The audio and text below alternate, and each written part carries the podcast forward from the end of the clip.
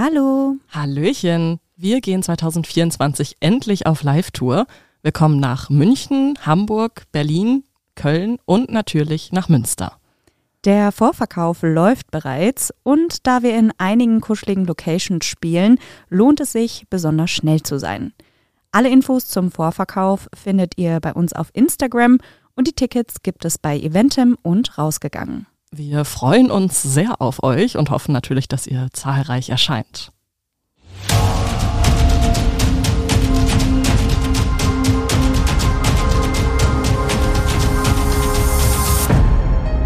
Menschen und Monster. Ein Podcast über wahre Verbrechen und ihre Hintergründe.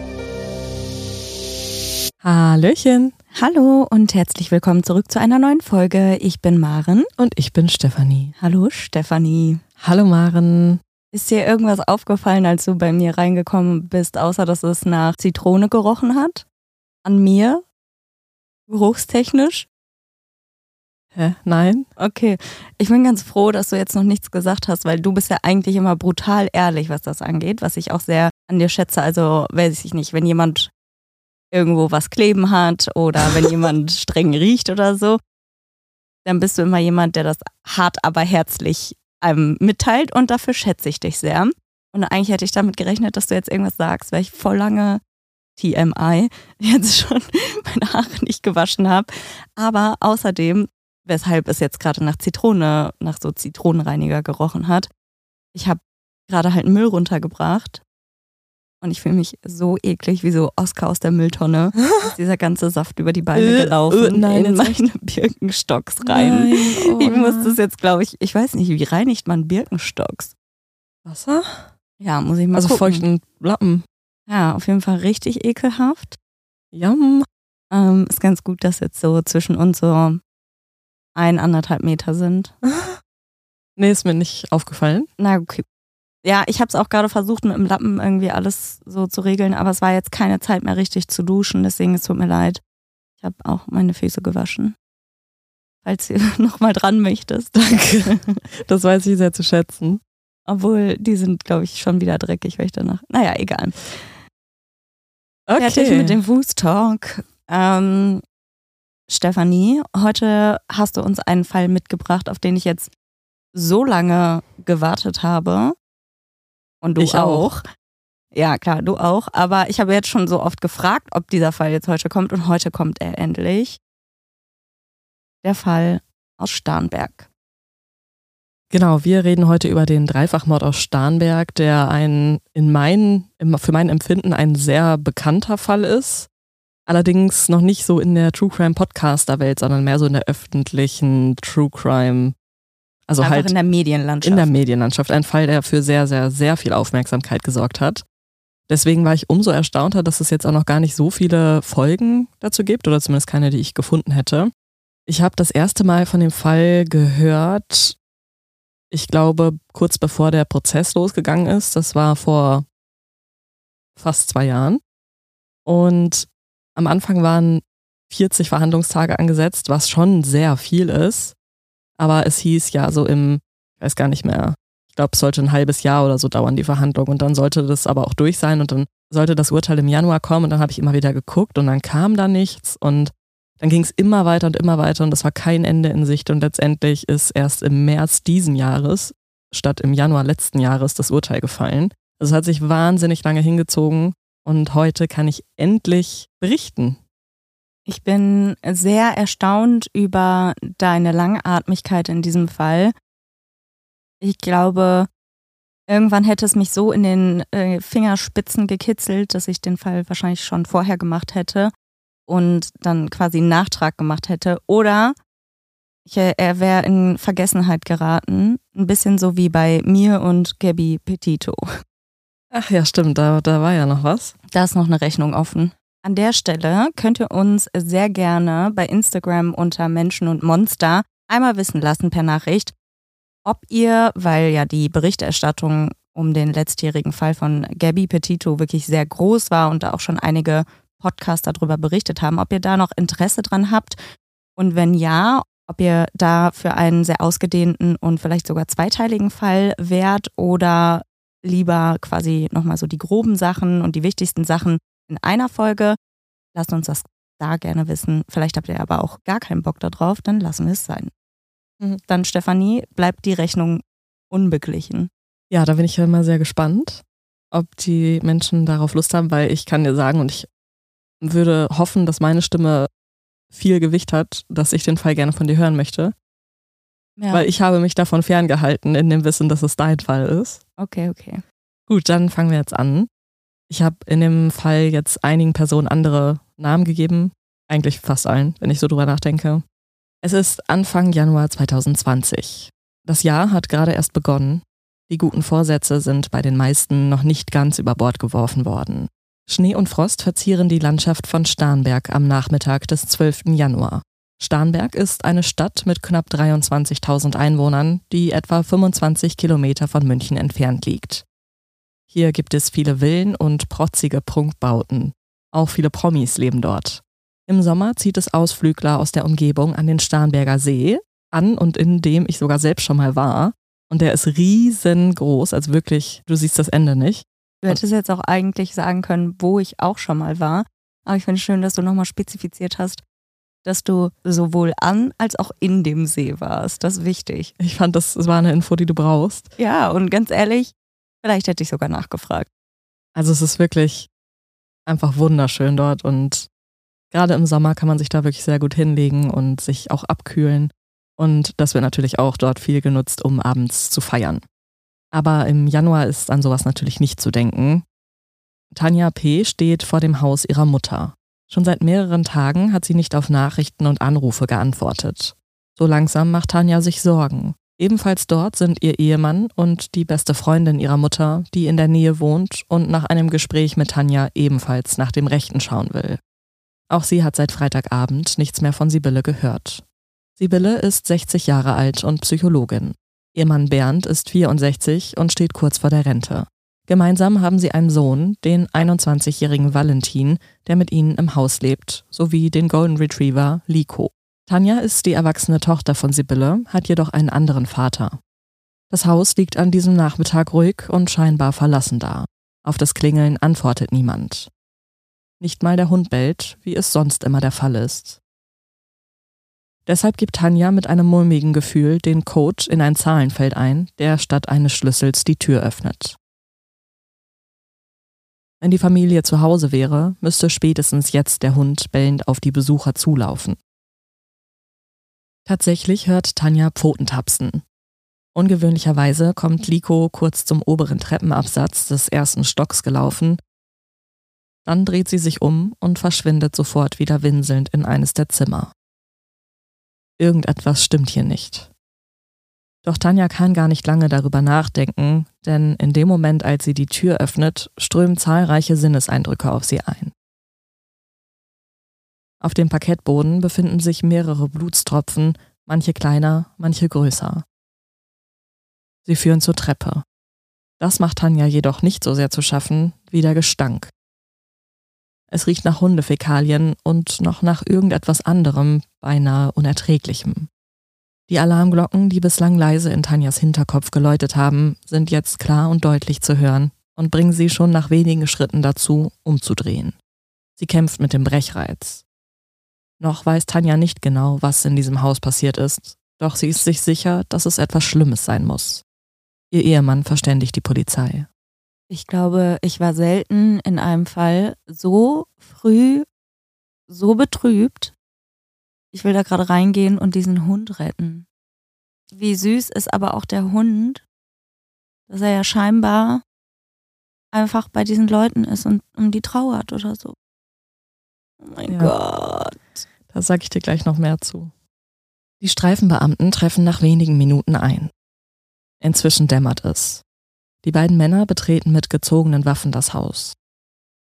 Das untere Stockwerk ist leer. Doch als sie nach oben gehen und sich aufteilen, werden beide fündig. In dem Zimmer direkt links von der Treppe liegt ein junger Mann auf dem Bett. Er ist tot. In der Hand hält er noch den Griff einer Glock 19. Das ganze Zimmer versinkt im Chaos. Auf dem Boden liegen überall Klamotten, Werkzeuge, Müll, Flaschen, eine Bong und auch Munition für die Pistole herum. Ein Zimmer weiter liegt zum Flur hin die Leiche eines Mannes auf dem Boden. Um seinen Oberkörper hat sich eine große Blutlache gebildet. Auf dem Bett liegt seine Frau, sie ist ebenfalls tot. Hündin Liko sitzt mit blutverschmiertem Fell neben ihrem Frauchen. Als die Polizisten sich nähern, knurrt sie und lässt sie nicht in die Nähe. I know. Die Beamten verlassen das Haus und fordern den Kriminaldauerdienst und die Spurensicherung an. Dann müssen sie Tanja beibringen, dass Sibylle, Bernd und Valentin tot sind. Eine Hundeführerin der Polizei wird außerdem hinzugezogen, um Liko einzufangen und zu einem Tierarzt zu bringen. Wie sich später herausstellt, wurde mehrmals auf die Hündin geschossen. Zwei Projektile stecken noch in ihrem Körper, eines davon im Hirn, können jedoch nicht entfernt werden, ohne dass Liko stirbt. Fortan muss sie damit leben, dass sich Beweismittel in ihrem Körper befinden. Erst danach kann die Spurensicherung mit ihrer Arbeit beginnen. Klar ist, dass die Toten schon eine Weile im Haus lagen. Das letzte Mal Kontakt mit der Familie gab es am Freitagabend. Seitdem wurden sie nicht mehr gesehen. Also kurz zur Orientierung, jetzt ist Sonntag, ich weiß nicht, ob ich das erwähnt habe. Die Spurensicherung dokumentiert den Tatort. Sie finden Blut an Valentins Fuß und die Waffe, die er eben in seiner rechten Hand hält. Das gibt ja zumindest auf den ersten Blick schon mal ein relativ eindeutiges Bild ab. Die weiteren Ermittlungen ergeben, dass Valentin ein schwieriger junger Mann war. Er war schon als Kind verhaltensauffällig, quälte Tiere, war generell aggressiv und hatte eine geringe Sozialkompetenz. Seit eineinhalb Jahren befand er sich in der Ausbildung zum Büchsenmacher und hatte eine große Leidenschaft für Waffen. Büchsenmacher ist jetzt kein super geläufiger Beruf, aber du weißt, was das ist, oder? Hat das was mit Waffen zu tun? Ja. Also, also eine Büchse ist irgendwie so irgendein Gewehr oder so? Oder ja, genau. Waffe? Eine ja. Waffe, ja. Also letztendlich als Büchsenmacher stellst du Waffen her. Find, also ich finde, das klingt halt so lustig, Büchse, weil auf, auf ich weiß gar nicht, ob es Plattdeutsch ist oder ob es so Münster-Slang ist, aber eine Buchse ist eine Unterhose und deswegen ist Büchse irgendwie funny. Seine Eltern unterstützen die Ausbildung und waren froh, dass er endlich etwas gefunden hatte, was zu ihm passt. Die Warnungen, dass er aufgrund seines aggressiven Verhaltens nicht mit Waffen zu tun haben sollte, schlugen sie in den Wind. Offenbar war Valentin kaum in der Lage, seinen Alltag zu bewältigen. Oft fehlte ihm die Energie zu duschen oder zu essen, geschweige denn sein Zimmer aufzuräumen. Hä, das klingt wie ich. Ja, das habe ich mir auch gedacht. No, no front. Okay. Das war eigentlich nicht böse, aber ähm, bei ihm ist es, glaube ich, nochmal ganz was anderes.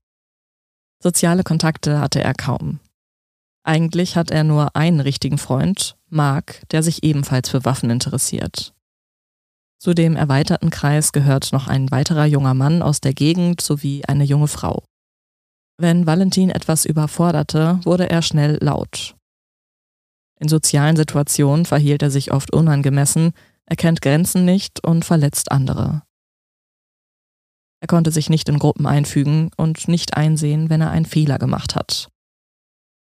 Als Jugendlicher, und Maren, jetzt musst du ganz, ganz stark sein, als Jugendlicher riss er einem Kaninchen die Ohren aus, er soll außerdem eine Katze angezündet und in ein Ölfass geworfen haben.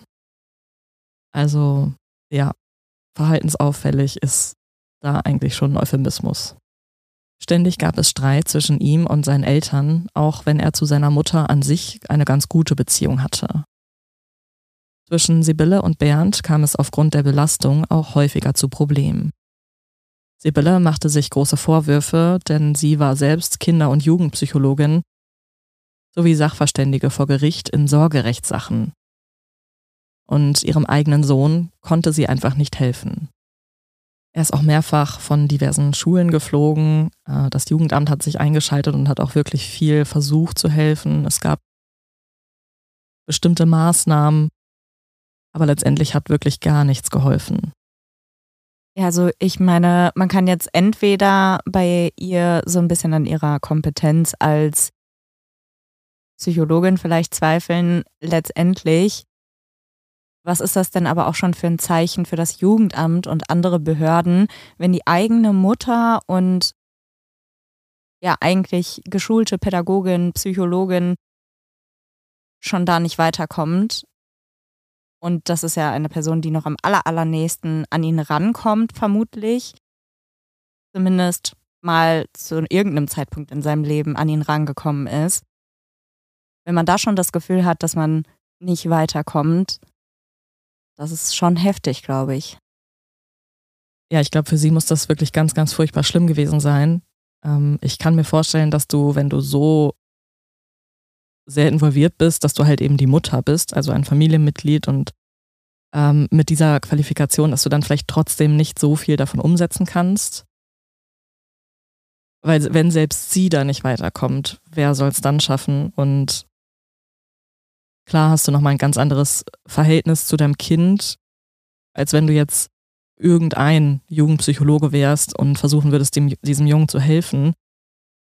Aber ich glaube halt, dass man ihr das jetzt gar nicht so anlasten kann oder so, sondern ich glaube, dass dieser Junge wirklich so heftige Probleme hatte, dass es vielleicht gar nicht oder kaum möglich war, ihm zu helfen.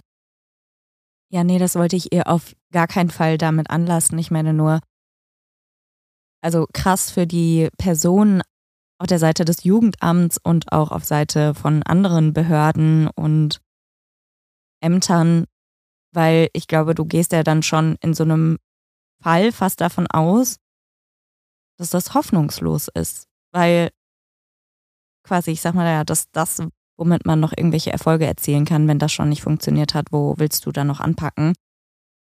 Aber letztendlich kann man ja jetzt wahrscheinlich auch nicht sagen, dass sie als einzelne Person, als Mutter da alle Schritte hat übernehmen müssen oder können überhaupt. Also es ist natürlich trotzdem wichtig und richtig, dass man ihm vielleicht nochmal andere Möglichkeiten und externe Personen zur Seite stellen kann. Ja, er war als Jugendlicher auch in so einem Programm auf Mallorca, ähm, wo es quasi so, ein, so eine Gruppe von eben ja, schwierigen, auffälligen Jugendlichen gab und man versucht hat, denen irgendwie dort zu helfen. Auch das hat halt nicht funktioniert. Also er hat dann mit der Kreditkarte seiner Eltern ein Messer bestellt dorthin und dort sind halt Waffen verboten und deswegen ist er da halt auch rausgeflogen. Als Kind hat er schon versucht, sich zu suizidieren. Also er stand auf dem Dach und wollte runterspringen. Das wurde verhindert, aber danach kam er eben auch in eine Klinik, also generell war er sein Leben lang eigentlich depressiv und hat auch, denke ich, gemerkt, dass er anders ist als andere und dass es ihm viel, viel schwerer fällt, sich einzufügen oder mit Menschen irgendwie zu interagieren. Und bei ihm wurde letztendlich ein IQ von 126 diagnostiziert und das Asperger-Syndrom, eine Autismus-Spektrumstörung. Typisch für diese Erkrankung sind mangelndes Einfühlungsvermögen, so Interessensinseln oder Inselbegabungen und Einschränkungen im Interaktionsverhalten. Gleichzeitig haben Betroffene meist einen überdurchschnittlich hohen Intelligenzquotienten. Ähm, das ist natürlich jetzt keine Generalisierung. Bei jedem Betroffenen sieht natürlich dieses ganze Krankheitsbild anders aus. Bei Valentin war es eben so, dass es sich vor allem durch Aggression ausgeprägt hat, dass er ganz eindeutig auch nicht gut dazu in der Lage war, soziale Kontakte aufzubauen oder zu pflegen, dass er eigentlich sehr einsam war und dass er nicht wirklich wusste, wie er eigentlich in diese Welt passt. Valentin ist in den letzten Jahren mehrmals polizeilich aufgefallen. Einmal ist er in so eine Kontrolle geraten und hatte dabei eine Waffe bei sich. Das kam natürlich nicht so gut an und er wurde zu Sozialstunden verurteilt. Und jetzt macht er ja diese Ausbildung zum Büchsenmacher und der Chef des Ausbildungsbetriebs äußert irgendwann auch die Vermutung, dass er eine Pistole aus dem Geschäft habe mitgehen lassen. Also die fehlt und in so einem Laden arbeiten nicht so viele Leute. Deswegen war er eigentlich der einzige Verdächtige. Das wurde aber nicht bewiesen. Wenn Valentin mit seinen Freunden chillt, dann kennt er eigentlich nur ein Thema. Waffen. Er kennt sich bestens mit ihnen aus, nicht zuletzt durch seine Lehre und er kann sogar selber Waffen herstellen. Das finde ich auch super wild, weil ich habe dafür nicht die gedanklichen Kapazitäten, mir vorzustellen, wie sowas funktioniert. Für mich auch so Dinge, so zum Beispiel dieser Mikrofonarm. Wie? Ja, der war schon sehr oft unser Feind, irgendwie habe ich das Gefühl. Ja, auch wenn man den dann abnimmt und das Gewicht weg ist, auf einmal schlägt er einem ins Gesicht. Es ist alles irgendwie ganz wild. Okay, Und also ich ich, kann meinte jetzt auch eher diese, zum Beispiel diese Streben, die da dran sind. Also so. die gibt's ja nicht einfach, die musst du ja herstellen.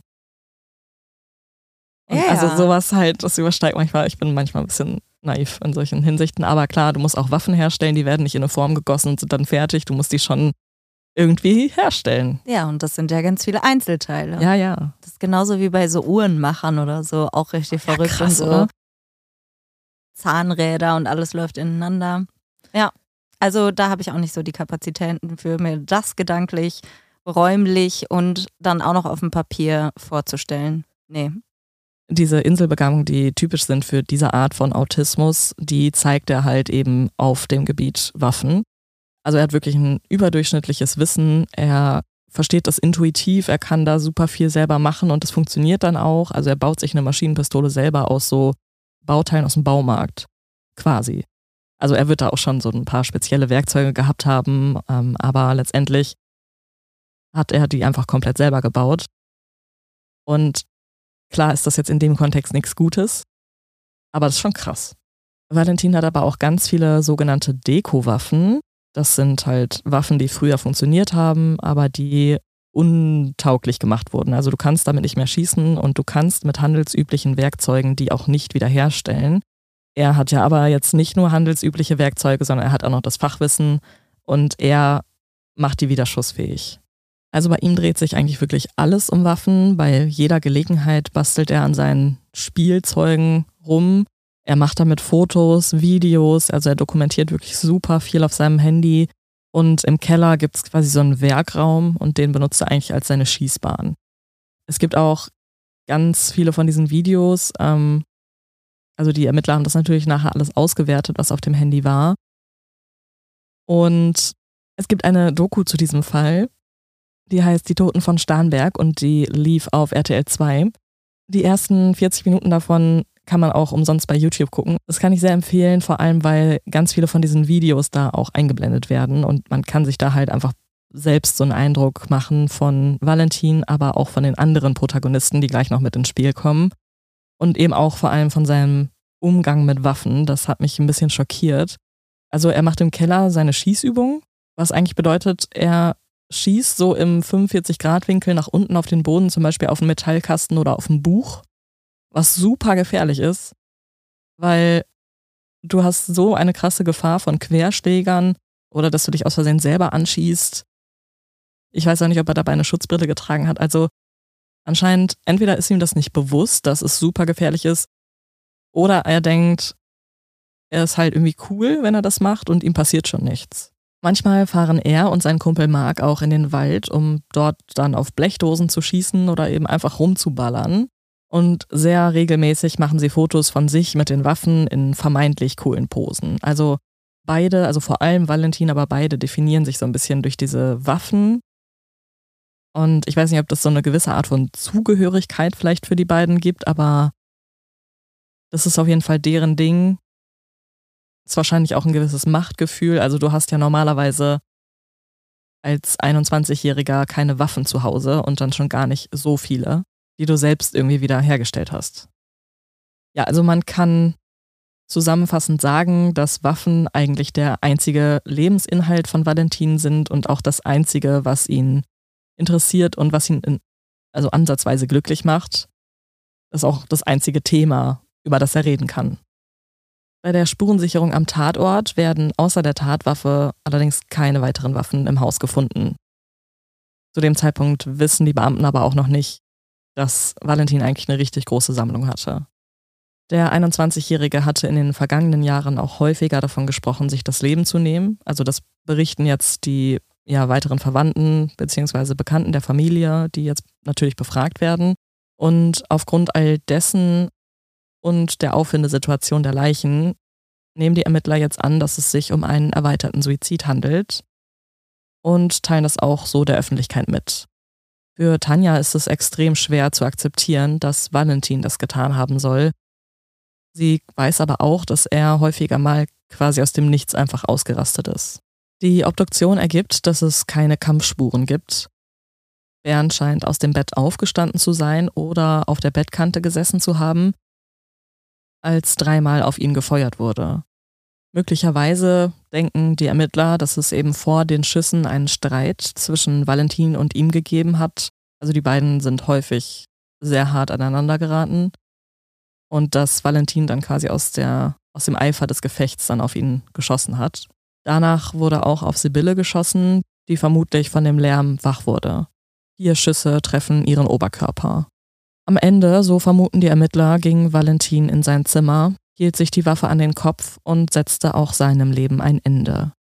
Am Tatort wird kein Abschiedsbrief gefunden. Das ist ja aber jetzt auch nicht so ungewöhnlich, das muss man ja auch nicht machen.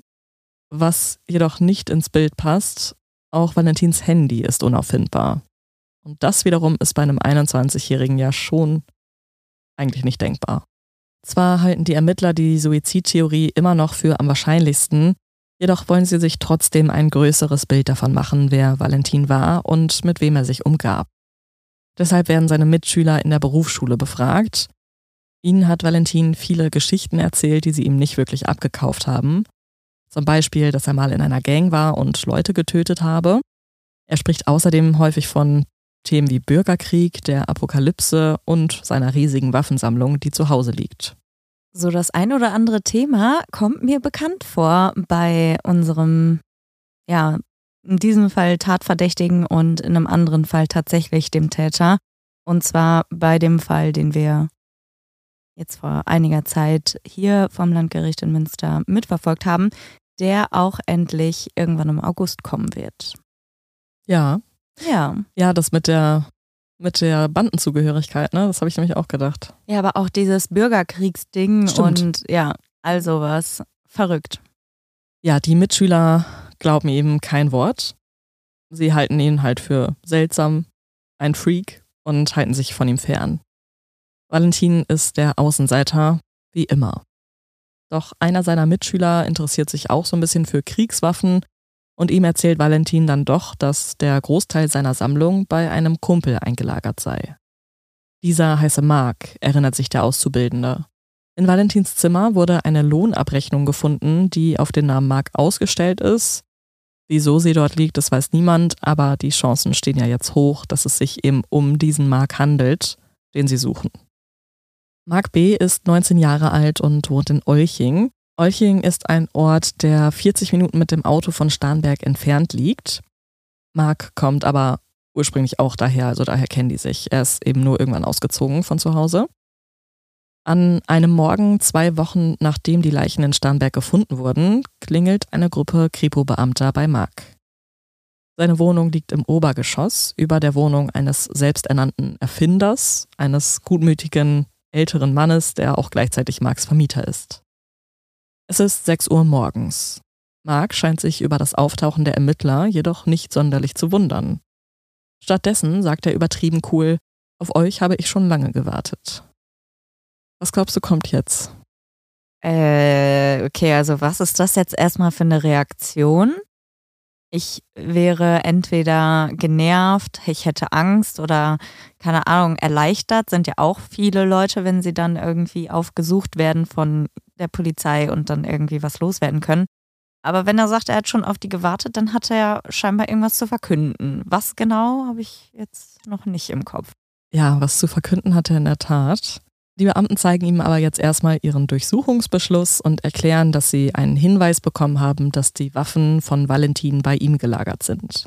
Es dauert nicht lange, da werden die Ermittler auch fündig, denn sie hatten auch relativ genaue Angaben bekommen, wo sie eigentlich gucken müssen. Und das ist so eine Dachgeschosswohnung und bei manchen, vor allem älteren Häusern, ist es so, dass bei so einer Dachschräge so ein gewisser Teil quasi freigelassen ist. Also ganz an der Ecke und dann hast du da so ein, wie so ein Kriechgang, wo du, wenn du möchtest, Sachen verstauen kannst. Und genau da drin sind jetzt ganz viele Kisten mit zahlreichen Waffen und Munition.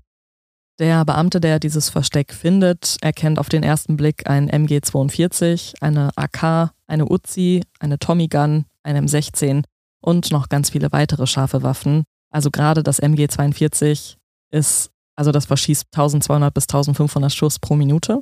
Also es ist halt eine Kriegswaffe. Das ist schon sehr, sehr, sehr gefährlich und auch definitiv nichts, was man als Sportschütze besitzen würde. Also er ist auch kein Sportschütze, nur selbst ein Sportschütze hätte damit halt gar nichts am Hut. Also haben wir jetzt hier einmal durchweg alles, was man bei GTA, Call of Duty und im Deutschrap finden kann an Waffen. Ja, genau, das Ah. stimmt. Krass, läuft. Insgesamt sind es rund 50 Waffen und eben ganz, ganz viel Munition. Woher hat er denn bitte auch mit seinem mit seinen 21 Jahren das Geld für so viele Waffen? Das, habe ich mich auch gefragt. kann ihm doch nicht, also wenn die Eltern, die scheinen ja Geld zu haben, wenn die ihm Geld geben, dann fragen die sich doch vielleicht, wofür? Und ich meine, so eine Ausbildung wirft jetzt nicht so viel Geld ab, vermutlich, dass man sich davon 50 Waffen kaufen kann. What the fuck? Nee, ähm, also das kann ich dir tatsächlich auch nicht konkret beantworten, wie er das gemacht hat. Das habe ich mich auch gefragt. Er scheint aber durchaus Geld gehabt zu haben, denn er hat auch ähm, manchmal für Mark die Fahrtkosten bezahlt. Vielleicht hat er es von seinen Eltern bekommen, vielleicht hat er noch irgendwelche anderen Einnahmequellen. Also einen Nebenjob hat er definitiv nicht gehabt. Er musste natürlich jetzt keine Miete zahlen, aber du hast schon recht, von einer Ausbildung verdient man jetzt auch nicht so viel. Ist ja jetzt auch erstmal zweitrangig, die Waffen sind da und das ist erstmal der größte Schaden.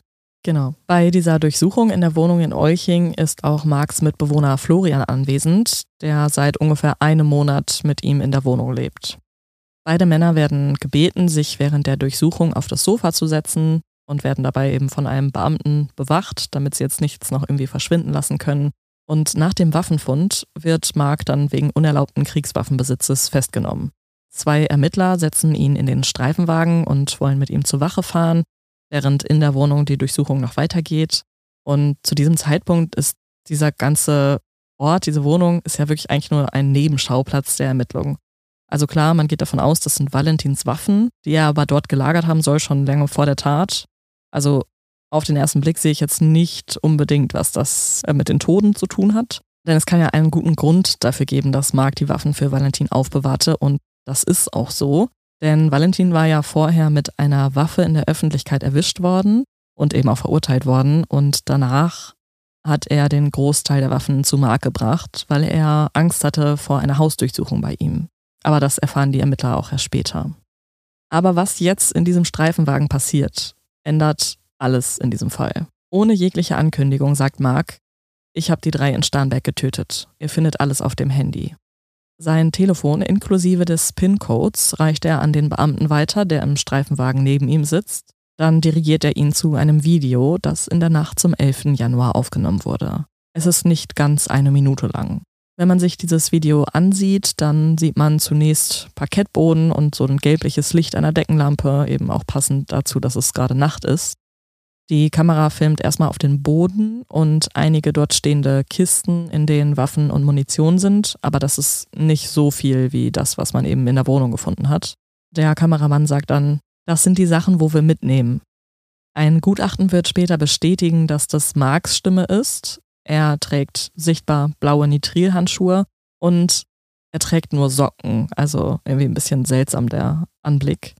Er läuft durch die Wohnung bzw. durch das Haus und folgt einer Blutspur. Bei einer größeren Pfütze hält er inne, filmt darauf und sagt, das ist was vom Hund. Dann geht er die Holztreppe nach oben und filmt auf die Leiche von Valentin, die im Bett liegt. Er sagt, der atmet noch, hält kurz inne und scheint den Toten zu beobachten. Dann sagt er gleichgültig, hm, und geht weiter. Er filmt dann auch noch kurz die beiden toten Eltern, dann macht er das Licht aus und sagt, dann lasse ich euch mal weiter schlafen. Und damit endet die Aufnahme. Während dieser Aufnahme spricht Mark auffallend ruhig und unaufgeregt. Also seine Stimme klingt völlig normal, als würde er das tagtäglich machen. Also es ist schon eher wie so eine Art Dokumentation, was passiert ist. Daily Vlog? Ja, ja. Also man muss sagen, natürlich, diese Jugendlichen haben sehr, sehr viele Videos gemacht und wie so ein Videotagebuch, also jetzt nicht explizit, aber sie haben einfach sehr viel aus ihrem Alltag filmisch festgehalten und vielleicht ist das, ja, ist das die Voraussetzung dafür, dass er das jetzt so runterrasselt, als wäre es ganz normal. Aber warum er überhaupt jetzt diese Aufnahme gemacht hat und vor allem für wen sie bestimmt war, das ist nicht klar. Außerdem sagt Mark noch etwas sehr Wichtiges. Er sagt nämlich, dass sein Mitbewohner Florian auch etwas mit der Tat zu tun habe. Und zwar habe er ihn zum Tatort gefahren und ihn Stunden später auch wieder abgeholt. Er sei in den Plan eingeweiht gewesen und habe ihn auch befürwortet. In der Wohnung in Euching wird daher nun auch der 18-jährige Florian festgenommen. Mark B.'s Eltern kommen aus Russland. Er ist mit seiner Mutter Teil einer orthodoxen Kirche und seine Tante ist dort auch sowas wie die Priesterin, also sehr, sehr gläubig alle. Nach der Schule fing er eine Ausbildung zum IT-Techniker an, die hat er allerdings abgebrochen und seitdem ist er arbeitslos. Erst vor kurzem ist Florian auch bei ihm eingezogen. Die beiden unternehmen sehr viel zusammen. Mark konsumiert laut eigener Angabe jeden Tag bis zu drei Gramm Marihuana und etwa einmal in der Woche Ecstasy. Also das machen sie auch viel zusammen. Auch Valentin hat relativ viel Gras konsumiert. Mark hat eine Freundin, Juliana. Die beiden sind seit ungefähr einem Jahr ein Paar. Marks Vater ist Sportschütze und hat seinen Sohn schon als Kind mit auf den Schießstand genommen und daher kommt auch seine Begeisterung für Waffen. Auf Instagram nennt Mark sich Gopnik, was auf Russisch wohl so viel bedeutet wie ein jugendlicher Krimineller. Also das ist halt eher so eine Art Lifestyle. Er postet dort Videos von sich mit Waffen und auch ganz viele Bilder, wo er eine Gasmaske und so eine russische Fellmütze trägt. Da sind wir wieder beim Deutschrap, weil es gibt nämlich einen Song, der heißt Gopnik von Oleksisch. Ach nee. Ja? Ach guck mal. Ach, guck mal. Ach schön, so schließt sich der Kreis. Ja. Ja, da bin ich nicht so involviert in die Szene, muss ich sagen. Also, Marc hat ja jetzt im Auto von sich aus gesagt, ich war's. Und wir wissen ja, dass eigentlich für Vernehmungssituationen und Geständnisse relativ strikte Regeln gelten, damit man die vor Gericht verwerten kann. Würdest du sagen, das, was er jetzt hier gesagt hat, kann man das verwerten oder nicht? Ähm, also ich denke eher nicht, weil bis zu dem Moment ist er ja nicht für die Sache verhaftet worden, sondern für eine andere Sache. Und wenn da vielleicht irgendwie eine Belehrung fehlt oder ähnliches, dann kann ich mir schon vorstellen, dass das auch vor allem dann schwierig ist, wenn man auch irgendwie vielleicht nur einen Zeugen hat und nicht irgendwie zwei Zeugen oder so. Also viele verschiedene Faktoren, die in dem Moment auf jeden Fall, glaube ich, so eine, so eine Balance-Sache sind, wo man dann nochmal individuell schauen muss, ob das klappt oder nicht. Aber ich kann mir schon fast vorstellen, dass das hier schwierig war. Also tatsächlich sind ja zwei Beamte im Streifenwagen, einer fährt und der andere sitzt eben hinten. Also gibt es schon mal zwei Zeugen. Aber du hast ganz recht, also wenn eine Belehrung, also eine Belehrung muss ja vorher stattfinden, bevor eine Aussage verwertbar ist. Weil wenn der Zeuge oder der Verdächtige gar nicht weiß, dass er zum Beispiel das Recht auf einen Anwalt hat oder dass er auch einfach schweigen kann, dann führt das natürlich dazu, dass man nachher sagen kann, ja, nee, das äh, Geständnis ist unter schwierigen Umständen zustande gekommen und das ist nicht verwertbar. Es gibt aber eine Ausnahme und das ist das sogenannte Spontangeständnis. Und das kommt eben aber auch nur dann in Frage, wenn die Person vorher jetzt gar kein Beschuldigter oder Verdächtiger in dem Fall ist. Und das war Mark ja nicht. Es ging ja wirklich nur um die Waffen. Es ging ja längst nicht darum zu sagen, er hat irgendwas mit den Morden zu tun. Und das ist eben aber auch nur dann gültig, wenn die Person von sich aus das anspricht und ausspricht. Und die Beamten dürfen dann auch eigentlich gar keine Fragen stellen. Also nicht eigentlich, sie dürfen keine Fragen stellen, sondern das muss alles komplett von alleine quasi kommen. Sie dürfen das nicht beeinflussen, sie dürfen das nicht noch weiter treiben bis zu dem Zeitpunkt, wo es dann wirklich auch offiziell vernommen wird mit ja, Protokoll und vor allem in, bei einer Mordermittlung auch mit einem Video. Ja, aber wie gesagt, ist es halt hier der Fall. Also man kann das als spontan Geständnis werten. Die Anwälte haben natürlich später trotzdem versucht, das anzufechten und zu sagen, das ist nicht verwertbar. Aber es ist zumindest alles, also das Gericht hat es gewertet aber da kommen wir später noch zu. Auf den Beamten im Auto wirkt Mark einerseits erleichtert, andererseits aber auch irgendwie stolz, als er ihm das Video zeigt. Gemeinsam mit Florian, Valentin und einem weiteren jungen Mann aus Starnberg namens Michael ist er in einer WhatsApp-Gruppe. Sie nennen sich die Idioten von Starnberg und darin tauschen sie sich über Waffen und ja, so Gewaltvideos aus. Ich weiß gar nicht, woher die Leute sowas immer bekommen. Es, also ich habe da auch teilweise schon Videos gesehen, die nicht an mich geschickt wurden, aber. Johnny, du bist A, viel zu gut dafür und B, du willst gar nicht wissen, wo das herkommt. Lass es einfach sein. Wir wollen okay. sowas alle nicht sehen. Okay. Wirklich. Man muss sowas nicht noch weiter verbreiten. Ja, das, das verstehe ich halt genug. Nicht. Aber ja, klar, es gibt immer noch Leute, die sich daran irgendwie ergötzen oder aufgeilen oder was auch immer damit machen oder sich sogar damit anstacheln und anheizen. Aber ich glaube auch, dass je öfter man sowas sieht, desto harmloser wird das, desto mehr fallen quasi da die Hemmungen zu sagen, boah, das ist noch ein krasses Video und das ist ja schon normal, da wird ja jemand irgendwie, da wird irgendjemand mit den Kopf geschossen, das ist ja nicht so krass wie das und das oder so. Ich finde es so heftig. Also ich kann es wirklich gar nicht nachvollziehen. Florian und Valentin sind ja auch beide in der Gruppe, aber die beiden haben sich bislang nur ein einziges Mal gesehen, als Florian Mark in Starnberg abgeholt hat. Und bei dieser Gelegenheit warf Valentin aus dem Fenster mit einem Messer nach Florian. Also auch so richtig random, ohne dass er sich da jetzt irgendeiner Schuld bewusst war oder dessen bewusst war, dass das gefährlich ist oder dass man das vielleicht nicht machen sollte. Wie diese Gruppe jetzt wirklich zustande gekommen ist und was deren Inhalt war, außer dass sie halt alle eigentlich Waffen cool fanden, ja, kann ich dir auch nicht sagen. Florian V. ist als Kind mit seinen Eltern aus der Slowakei eingewandert. Auch er ist arbeitslos. Er hat nur so einen kleinen Aushilfsjob an einer Shell-Tankstelle. Eine Ausbildung hat er nicht gemacht. Seit 2018 ist er mit Valerie zusammen, die er über Snapchat kennengelernt hat. Jedes Wochenende fährt er zu ihr, damit sie sich sehen können. Zu seiner Mutter und seiner jüngeren Schwester hat er ein gutes Verhältnis. Die Mutter hat sogar einen Kredit aufgenommen, damit Florian sich einen Audi kaufen kann. Mit dem Auto fährt er gegen Spritgeld häufig Freunde umher. Genau wie Valentin und Marc ist auch Florian ein Außenseiter, aber durch das Auto ist er etwas cooler. Er ist der Einzige aus dem Bekanntenkreis, der eins hat, also auf jeden Fall ein guter Grund, Zeit mit ihm zu verbringen. Und gerade zu Marc hat er ein sehr inniges Verhältnis. Im Handy hat er ihn als großer Bruder eingespeichert. Und es ist halt relativ eindeutig, dass er so ein bisschen zu ihm aufsieht. Florian gilt als loyaler, gutmütiger Freund, der eher unterwürfig ist und Konflikte vermeidet. Er und Marc haben eine gemeinsame Freundin, Clara, mit der sie auch sehr viel unternehmen. Obwohl Florian in einer Beziehung ist, stellt sich später heraus, dass er auch wohl an Clara interessiert war und ihr sogar eine Freundschaft Plus vorgeschlagen hat, was diese jedoch ablehnt, solange er nicht Single ist. Die beiden jungen Männer sind aufgrund ihres Lebensstils quasi dauerhaft pleite und haben auch relativ hohe Schulden bei Dealern, aber sie versuchen auch eigentlich gar nicht etwas daran zu ändern. Also keiner von beiden ist jetzt aktiv auf Jobsuche oder macht sich Gedanken über die Zukunft. Nachdem Mark dann schließlich auf der Polizeiwache belehrt wurde, beantwortet er noch ein paar Fragen der Ermittler, doch sobald sein Anwalt da ist, hat sich das erledigt. Von da an schweigt er, genau wie Florian.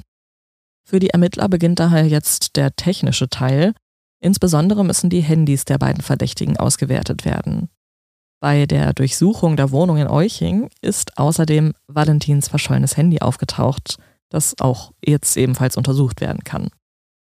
Am interessantesten für die Ermittler ist jetzt natürlich zunächst das, was in der Nacht vom 10. auf den 11. Januar geschrieben wurde.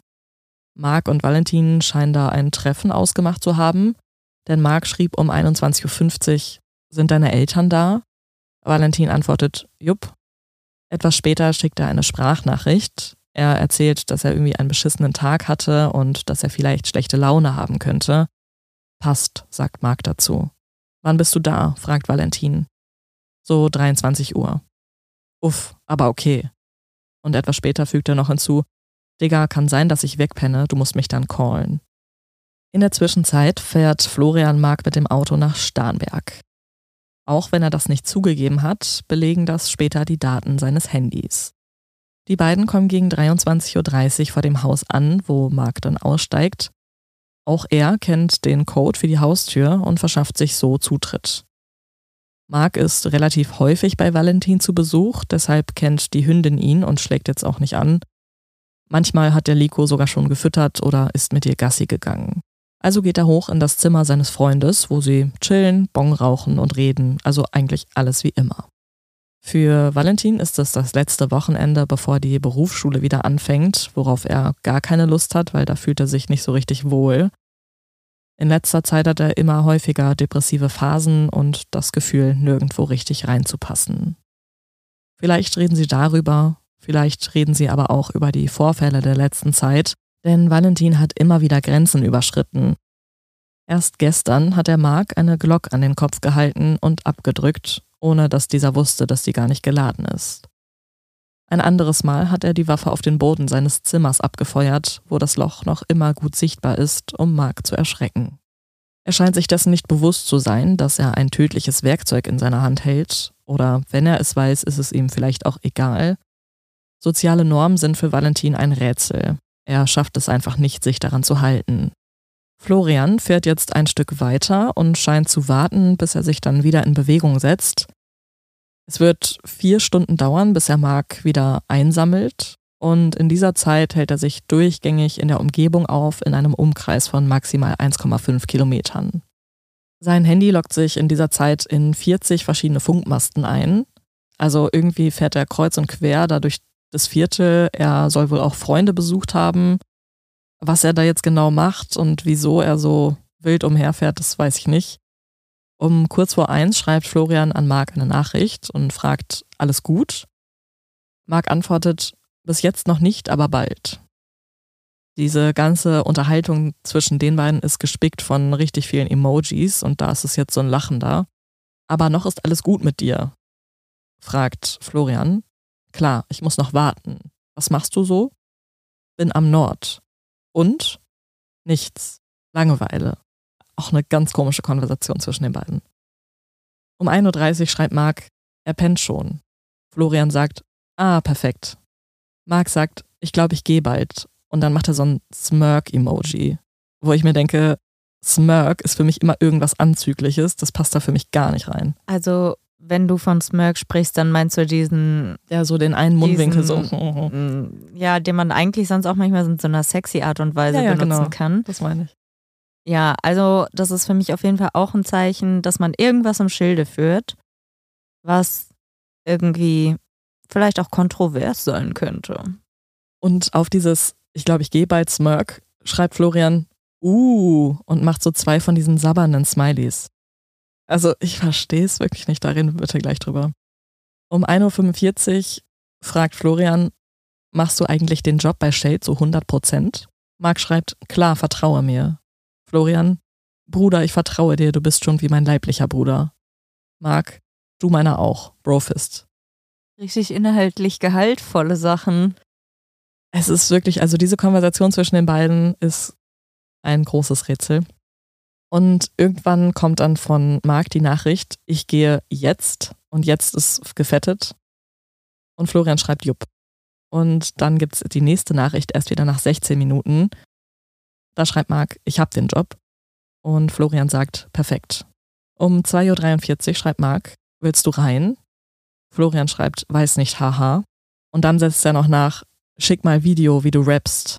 Und später sagt er dann nochmal, schick Video von Rap, ich will hören, wie du rappst. Vielleicht habe ich das ja mit dem Deutschrap schon ein bisschen zu früh gesagt heute. Oh. Ja. Ah. Also, ich meine, ganz offensichtlich gibt es hier sehr viele Synonyme für Sachen, die genannt werden, die nur die beiden wissen. Aber also es klingt schon irgendwie bizarr und auch mega infantil, wie ich finde. Ja, total, aber auch super. Also mir fehlt der Kontext. Ganz doll, weil allein schon diese Emojis, da steckt ja da mehr hinter. Und also aufgrund dieser Konversation ist Florian halt mit angeklagt, weil die Staatsanwaltschaft sagt, der wusste, was da abgeht, der wusste von dem Plan, der hat das unterstützt, hat da vielleicht sogar mitgewirkt, inhaltlich. Und Florian sagt, er wusste ja nichts davon, was da passiert ist. Was glaubst du? Ja, also ich gehe davon aus, dass er schon wusste, was da jetzt passieren wird. Ich glaube nicht, dass man sonst, wenn Marc fragt, willst du reinkommen, darauf antwortet, weiß nicht, haha, so ein bisschen zögernd, so, ich, nee. Also da komme ich schon mit dem Gedanken um die Ecke, dass er zumindest weiß, was potenziell hier abgegangen sein könnte, was zumindest im Kopf von Marc rumgeschwirrt ist. Ja, was mich auch total irritiert ist, ähm, es dauert ja selbst nach dieser letzten Nachricht noch richtig lange, bis Florian ihn wieder abholt. Also er ist ja da von ungefähr 23.40 Uhr bis ungefähr 4 Uhr morgens. Und diese Nachricht, dass er den Job hat und wenn wir das jetzt mal frei übersetzen, heißt es, er hat die Leute umgebracht, ähm, dann ist das kurz nach zwei, halb drei. Das heißt, er hat noch richtig viel Zeit, bevor er abgeholt wird und es war halt nie vereinbart, wann er abgeholt wird. Sondern es wird halt nicht jetzt da weiter darüber kommuniziert, wann bist du fertig, wann soll ich dich abholen. Der stellt gar keine Fragen, der Florian. Und Marc sagt auch nichts dazu, sondern irgendwann fährt er halt, was hat er die ganze Zeit gemacht? Und an Florians Stelle, also in dem Wissen, also wenn er, gehen wir jetzt mal davon aus, er wusste nicht, was da abgeht, dann wusste er, dass Valentin schläft. Und wieso sollte Marc dann da noch länger bleiben? Vielleicht will er sein ganzes Gras wegrauchen, ich weiß es nicht. Also, ich meine, der scheint sich ja da auch schon zu gewissen Teilen zu Hause gefühlt zu haben in dem Haus bei denen. Das weiß ich nicht. Das finde ich jetzt so semi alarmierend. Eher der Fakt, dass er sich sträubt, reinzukommen auf Nachfrage von Marc. Das ist eher das, was mir das Signal geben würde. Hm, da ist irgendwas komisch. Also wenn du jetzt deinen Kumpel aus Nettigkeit irgendwo hinfährst und ihm auch vorher gesagt hast, du holst ihn ab, würdest du dann nicht irgendwann mal nachfragen, vor allem wenn du Langeweile hast und einfach nur durch die Gegend fährst, äh, wie sieht's aus, weißt du ungefähr, wann du fertig bist? Und um 4 Uhr, also ich meine, ich bin auch ein Frühschläfer, aber ich würde dann sagen, ey, sieh zu, wie du nach Hause kommst, ich fahre jetzt. Ja, gut, ich glaube, das ist jetzt so eine Sache, da müsste man ganz subjektiv in der Situation mit den Personen wissen, wie die handeln und wie die sonst so sind und wie die Absprachen da sonst sind. Das will ich mir jetzt gerade nicht rausnehmen, aber ich würde schon behaupten, dass der andere Punkt eben wesentlich schwerer wiegt. Zumindest, dass er eben wusste, was jetzt an diesem Abend passieren würde. Möglicherweise zumindest. Ja, und dann ist da ja auch noch dieses, dass er sagt, ich gehe bald, ich gehe jetzt. Also dieses Ich gehe scheint ja, könnte man zumindest interpretieren als Code für ich ziehe es jetzt durch. Oder gibt es da noch irgendwas anderes, was dir einfallen würde, was es bedeuten könnte? Nö, da würde ich auch sagen, so ein bisschen so go, go, go und Mission erledigen. Weil wenn er jetzt wirklich gehen würde, das Haus verlassen, dann würde das für Florian ja bedeuten, hol mich ab. Und das ist ja nicht passiert. Und dann auch diese Reaktion mit diesem Uh darauf, dass er jetzt bald gehen wird, ergibt gar keinen Sinn, wenn er wirklich das Gehen in, im wörtlichen Sinne meint. Und dann sagt er ja, oder fragt er ja auch noch, machst du eigentlich den Job bei Shell zu 100 Prozent? Ist eine ganz normale Frage um Viertel vor zwei in der Nacht. Ja, also ich würde sagen, da ist auf jeden Fall mit sehr vielen Synonymen gearbeitet worden und dass sie sich da eher darüber unterhalten, was da passiert an diesem Abend mit diesen Codes, als dass sie ernsthaft über Jobs bei Shell-Tankstellen sprechen und äh, darüber, ob sie jetzt irgendwo hingehen. Ich glaube, das ist schon ganz taktisch so gewesen. Die sind ja auch nicht dumm gewesen. Die wissen ja, dass, wenn es hart auf hart kommt, dass sie auf jeden Fall bei solchen Sachen auch das Handy abgeben müssen. Und ja, also ich kenne das halt auch so von Leuten, die dann vielleicht mal irgendwo Drogen kaufen wollen. Da schreibst du dann auch nicht, hallo, ich würde gerne Drogen kaufen. äh, da schreibst du dann halt auch andere Sachen. Ach, okay, gibt es auch so einen Code? Ja, da gibt es auch Codes. Hey. Ja, ja, ja. Cool. Ja. Ähm, ja, halt dann auch letztendlich auch noch, dass er sagt, schick mal ein Video, wie du rappst. Schick Video von Rap, ich will hören, wie du rappst. Ja, man kann sich denken, was für ein Video damit gemeint ist. Es ist allerdings bewiesen, dass dieses Video, was Marc aufgenommen hat, dass er das nicht an Florian geschickt hat. Ja, wie gesagt, wird Marc dann um ungefähr 4 Uhr von Florian abgeholt und die beiden fahren dann nach Hause nach Euching.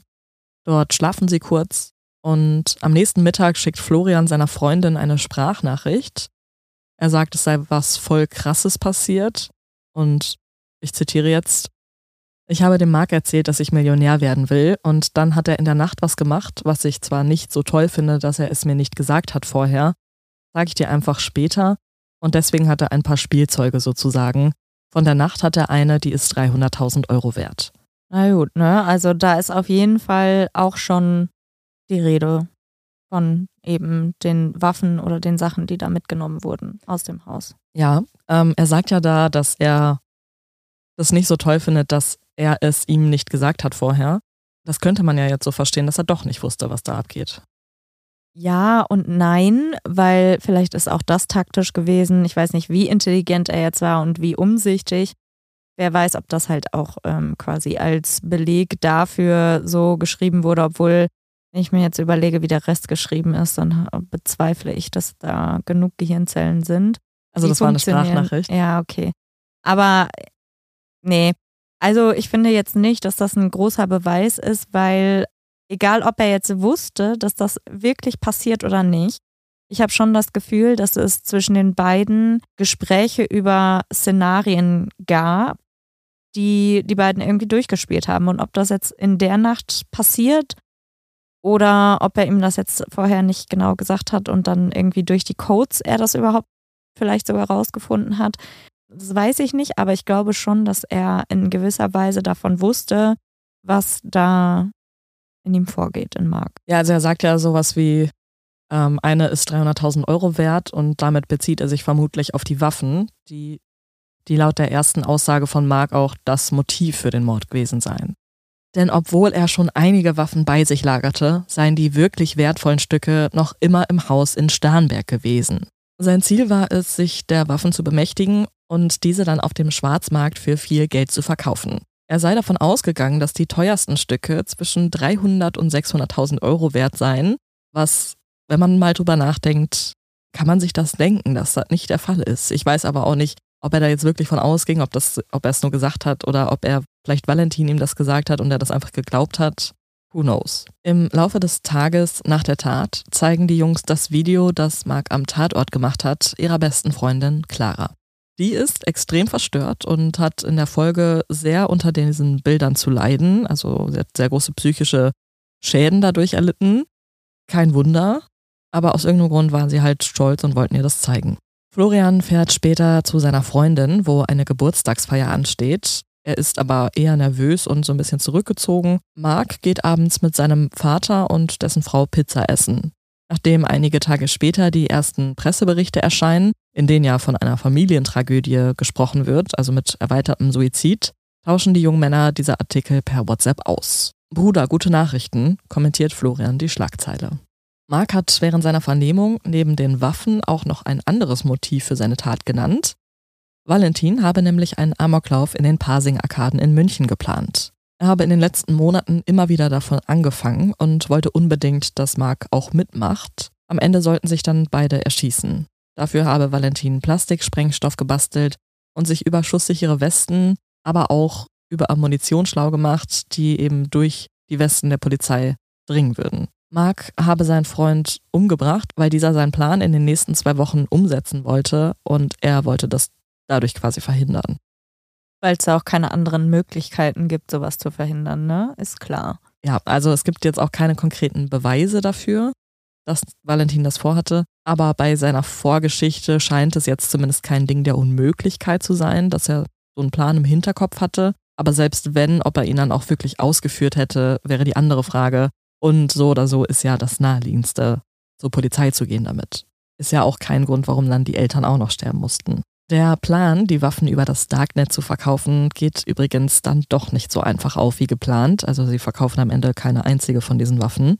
Und deshalb überfielen Mark und Florian zehn Tage nach der Tat einen Supermarkt. Florian fährt, also auch wie schon bei der eigentlichen Tat, das Auto. Und Mark spaziert mit Sturmhaube und geladener Waffe in den Rewe und fordert die Tageseinnahmen. Wie viel Geld sie jetzt dabei genau erbeuten, das kann ich dir nicht sagen, aber es ist irgendwas im niedrigen, vierstelligen Bereich, 1000 bis 2000 Euro. Und diesen Betrag teilen sie halbe halbe unter sich auf. Hat sich ja richtig gelohnt. Also, wie kann man denn so abgezockt sein, einfach von einem Verbrechen zum nächsten überzugehen? Also, wenn man dem Gericht glaubt, dann fühlen sie sich in diesem Moment wie coole Gangster. Und das ist ein wörtliches Zitat. Auf dem Heimweg schicken sie eine ausgelassene Sprachnachricht an Clara. Dieser hatte wenige Tage zuvor gefragt, ob sie sich bei ihnen Geld leihen könnte. Und die Jungs sagen in dieser Nachricht, sie kämen gerade von der Arbeit und sie finden das super lustig. Also der eine sagt Arbeit, dann sagt der andere Arbeit und dann sagt er wieder Arbeit und dann sagt er wieder Arbeit. Also richtig, richtig, ja, dumm. Und sie sagen ihr dann, dass sie ein bisschen später kommen, aber dass sie ihr das Geld gleich bringen können. Zu dritt machen sie dann noch Fotos in Gangsterposen mit den Scheinen. Das Geld löst jetzt erstmal viele Probleme. Mark hat zu diesem Zeitpunkt 2500 Euro Schulden bei einem Dealer. Also davon kann er jetzt zumindest einen Teil abbezahlen. Er hatte auch kurz vor der Tat seine Tante gefragt, ob sie ihm das Geld leihen könnte, doch die hatte kein gutes Gefühl dabei und hat das nicht gemacht. Der Anklage nach war das auch nicht der erste Raubüberfall des Duos. Im November 2019 hätten sie das schon einmal durchgezogen. Das kann letztendlich aber nur Mark nachgewiesen werden und nicht Florian. Im August 2021 beginnt der Prozess gegen Mark und Florian. Beide sind wegen Mordes angeklagt. Zunächst galt Florian nur als Beihelfer, doch nachdem die Ermittler Einblick in die Chats der jungen Männer bekommen hatten, sind sie sich sicher, dass Florian über den Plan Bescheid wusste, als er seinen Freund nach Starnberg fuhr. Damit gilt er als Mittäter. Zu diesem Zeitpunkt sind die beiden schon seit fast anderthalb Jahren in Untersuchungshaft, was extrem lange ist. Florians Freundin hat erst kurze Zeit vorher mit ihm Schluss gemacht. Zuvor hatte sie noch ziemlich lange zu ihm gehalten und ihm immer wieder gut zugesprochen, ihn besucht.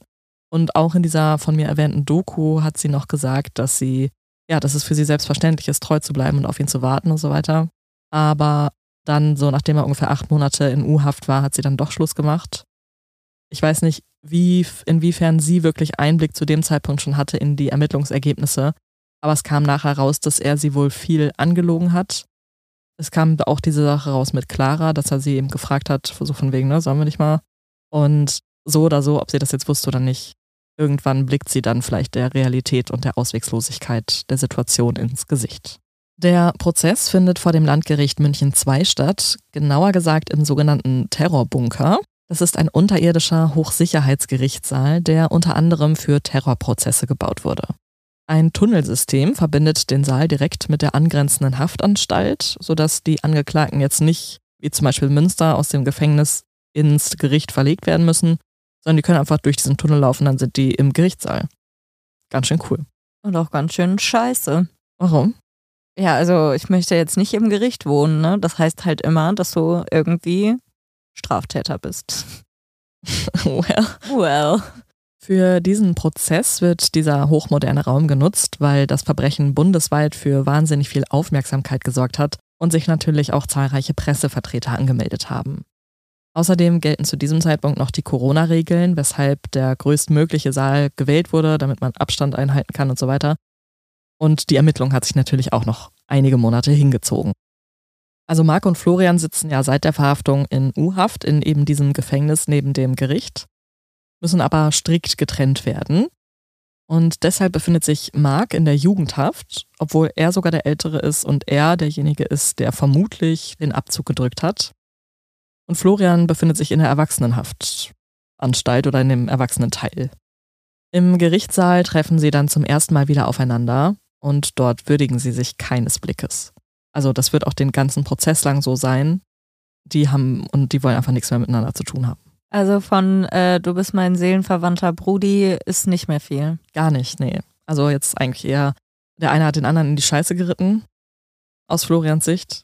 Krass, dass seine eine Freundin noch länger zu ihm gehalten hat als der eigentliche Brudi. Stimmt. Ja, läuft bei ihm. Ja, ich habe ja schon gesagt, dass initial 40 Verhandlungstage angesetzt wurden. Am Ende sind es aber doppelt so viele. Also 80 Verhandlungstage, das ist einfach Wahnsinn. Das habe ich auch, glaube ich, in den wenigsten Prozessen bislang gesehen, dass es so viele Tage gibt. Die Kammer ist besetzt mit drei weiblichen Richterinnen und zwei Schöffen. Insgesamt sind wirklich wahnsinnig viele Menschen an diesem Prozess beteiligt. Also alleine Florian hat drei Verteidiger. Marc hat einen Verteidiger. Dann gibt es natürlich noch die Nebenklage, inklusive Nebenklagevertreter. Dann gibt es zwei Staatsanwälte, und dann sind ja noch die ganzen Zuschauer. Also der Raum ist wirklich voll. An diesem ersten Prozesstag wird die Anklageschrift verlesen, die 160 Seiten umfasst. Die Staatsanwaltschaft geht eben davon aus, dass Mark in dieser Nacht zunächst gewartet hat, bis Valentin schläft. Dann habe er ihm mit derselben Waffe in den Kopf geschossen, die sein Freund am Tag zuvor noch gegen Marks Stirn gehalten hatte. Ohne dann großartig zu verweilen, ging er nach nebenan, der Vater sei durch den Lärm aufgewacht und wollte nach dem Rechten sehen. Mark und er treffen aufeinander, als Bernd gerade dabei ist, aufzustehen. Dann schießt er auf ihn und anschließend auch auf seine Frau. Im Anschluss habe er die Sachen zusammengesucht, die er mitnehmen wollte, also die Waffen, und zu irgendeinem Zeitpunkt schießt er auch noch mehrmals auf den Hund, als der auf ihn zuläuft. Dann positioniert er die Waffe in Valentins Hand und betupft seinen Fuß mit etwas Blut vom Vater, damit alles eben auf einen Suizid hindeutet. Also gar nicht so doof. Ganz am Schluss nimmt er dann noch das Video auf. Danach hält Marc sich noch etwa anderthalb Stunden in dem Haus auf, bis Florian ihn dann abholt. Was er in dieser Zeit tut, ist unklar. Die Staatsanwaltschaft ist sich sicher, dass für beide Angeklagten das Motiv der Habgier greift, da die Morde in erster Linie der Waffenbeschaffung gedient hätten und eben damit auch dem Ziel, die zu verkaufen, weil die pleite waren. Florian hätte aus diesem Grund dem Plan auch zugestimmt. Laut Mark kam die Idee, das Ganze nach einem Suizid aussehen zu lassen, eben auch von Florian. Nach der Anklageverlesung halten die Verteidiger von Florian ein Opening Statement, was so noch nicht wirklich lange existiert und auch nicht üblich ist. Also das ist so ein bisschen angelehnt an ähm, ja, Plädoyers oder zumindest die Verfahrensweise in Amerika. Und das Ganze soll dazu dienen, so eine Art Gegenpol zur Anklageschrift zu setzen. Also zu dem Zeitpunkt hat ja die Staatsanwaltschaft sehr intensiv das, äh, die Chance gehabt, zu sagen, was ihrer Meinung nach passiert ist. Und dadurch hat die Verteidigung jetzt auch die Möglichkeit zu sagen, aber es könnte auch so und so gewesen sein und das alles so ein bisschen in ihren Frame zu rücken. Die Verteidiger machen deutlich, dass sie ihren Mandanten für unschuldig halten. Florian habe nicht gewusst, was Mark im Haus unternahm. Außerdem sei noch längst nicht bewiesen, dass es sich wirklich auch so zugetragen habe, wie die Staatsanwaltschaft es vermutet. Die Anwälte tragen sieben bis acht alternative Szenarien vor, was außerdem hätte passiert sein können, sodass Mark gar nicht erst wegen Mordes verurteilt würde. Das würde im Umkehrschluss ja auch bedeuten, dass Florian straffrei davonkommt. Außerdem kritisieren sie das Spontangeständnis und versuchen es eben als nicht verwertbar verwerfen zu lassen. Und dann wird auch noch an diesem ersten Tag ohne weitere Vorankündigung, auch für die Zuschauer nicht, das Video vom Tatort auf einer Leinwand gezeigt. Es ist ein Schock für alle Prozessbeobachter, denn so etwas wird normalerweise nicht gezeigt. Vielleicht soll es den Angeklagten nach dieser langen Zeit vor Augen führen, was sie mutmaßlich angerichtet haben. Die ersten Beamten, die am Tatort waren, sagen aus, dass einige Dinge auf dem Video anders aussehen als später in der Auffindesituation. Das meistgenannte Beispiel dafür ist, dass die Waffe später bei der Auffindesituation leer geschossen ist. Also das siehst du ja, der Schlitten ist dann quasi hinten. Ähm, und auf dem Video ist das nicht so. Also nachdem er das Video gefilmt hat, hat er dann vermutlich noch auf den Hund geschossen oder hat das Magazin noch leer geschossen. Auf jeden Fall ist da noch etwas passiert. Zu den Vorwürfen schweigen Marc und Florian weiterhin. Ein Rechtsmediziner sagt aus, dass der Kopfschuss bei Valentin zwar ein Nahschuss, aber eben kein aufgesetzter Schuss gewesen sei. Und das sei für Suizidenten ungewöhnlich. Auf Nachfrage der Verteidigung gibt er an, dass das Spurenbild inklusive der Schmauchspuren an Valentins Hand schon mit der Suizidthese vereinbar sei. Also das könnte sein, aber es könnte eben auch anders sein. Und ich glaube, gerade bei der Auffindesituation mit der Waffe, die noch in der Hand liegt, also klar, er liegt, nichtsdestotrotz, wenn du die Waffe nicht aufsetzt in dem Moment, müsste die doch eigentlich irgendwie wegfliegen. Ja, und generell ja, dieses Nicht-Aufsetzen finde ich schon auch irgendwie merkwürdig. Das kann ich mir auch ganz schwer vorstellen. Wir wissen ja aber jetzt auch im Prinzip, trotz der gesamten äh, ja, Abstreitung von den beiden, dass das auch so nicht passiert ist. Im Verlauf des Prozesses werden viele Zeugen aus dem Umfeld der Opfer sowie der Täter gehört. Und vor allem werden unzählige Nachrichten verlesen bzw. Sprachnachrichten angehört, und so formt sich langsam ein Bild der Dynamik in dieser Freundesgruppe. Es scheint so, als seien Marc und Valentin zu Beginn noch echt gute Freunde gewesen, doch mit der Zeit änderte sich das. Marc war zunehmend genervt von dem 21-Jährigen. Seiner Freundin schickt er irgendwann eine Sprachnachricht, in der er sich über Valentin beschwert. Er sagt, immer dieses Ich bin hier, ich brauche Aufmerksamkeit, ich bin wichtig, sonst bringe ich mich um, ich bin Psycho, ich habe Probleme, ich mache Sachen kaputt und ich weiß viel über Waffen. Wenn ich nicht weiß, was ich sagen soll, dann nehme ich eine Waffe und zeige dir zum fünften Mal, wie es geht. Also ich habe das jetzt versucht, so ungefähr zu intonieren, wie er es gemacht hat. Also es ist ganz offensichtlich, dass er mit Valentin eigentlich gar nichts mehr zu tun haben möchte oder dass sie beiden außer der Waffen auch gar nichts mehr verbindet. Dass er eher wirklich die Schnauze voll hat. Er beschwert sich dann außerdem noch darüber, dass sein Freund eben die ganze Zeit Scheiße baut und das noch nicht mal merkt. Es sei keine vernünftige Unterhaltung mehr mit ihm möglich und alles drehe sich immer nur um Waffen. An Silvester hatten sie zu viert bei Valentin gefeiert und um Mitternacht schoss er mit einer langen Waffe aus dem Fenster und freute sich wie ein kleines Kind. Die anderen halten sich da eher zurück. Generell gibt es halt wirklich unzählige Videos auf den drei sichergestellten Handys, die auch im Gericht gezeigt werden. Sie zeigen den Alltag der jungen Männer, Treffen mit Clara, Herumfahren mit dem Auto, aber auch ganz, ganz viele Inhalte, auf denen sie Schießübungen machen. Es ist sogar auf Video festgehalten, wie Mark von zwei Querschlägern getroffen wird, als Valentin im Keller mal wieder ohne Rücksicht rumballert. Mark hat eine Fleischwunde davon, also nichts wirklich Schlimmes, aber trotzdem ärgern ihn diese Vorfälle oder auch eben der, wo Valentin neben ihm ins Parkett geschossen hat, weil der halt eben gar nicht merkt, dass dieses Verhalten total daneben ist. Aus den Nachrichten mit Florian wird klar, dass sie auf das schnelle Geld aus waren. Dazu kam ja quasi nur etwas Kriminelles in Frage. Gopnik-Style halt. Sie planten von diesem Geld Anzüge zu kaufen, um wie Mafia-Bosse herumzulaufen. Mark hatte bereits selbst ein Logo für eine kriminelle Bande entworfen. Und wie das Gericht später festhalten wird, wollten die Jungs ein cooles Gangsterleben führen. Richtiger Entrepreneur. Also andere Leute erstellen sich so eigene Labels und Marken und machen irgendwie ihr erstes kleines Label auf oder haben irgendwie ein Café und die wollen Mafia-Bosse werden. Was ist da los? Merkst du selber, ne?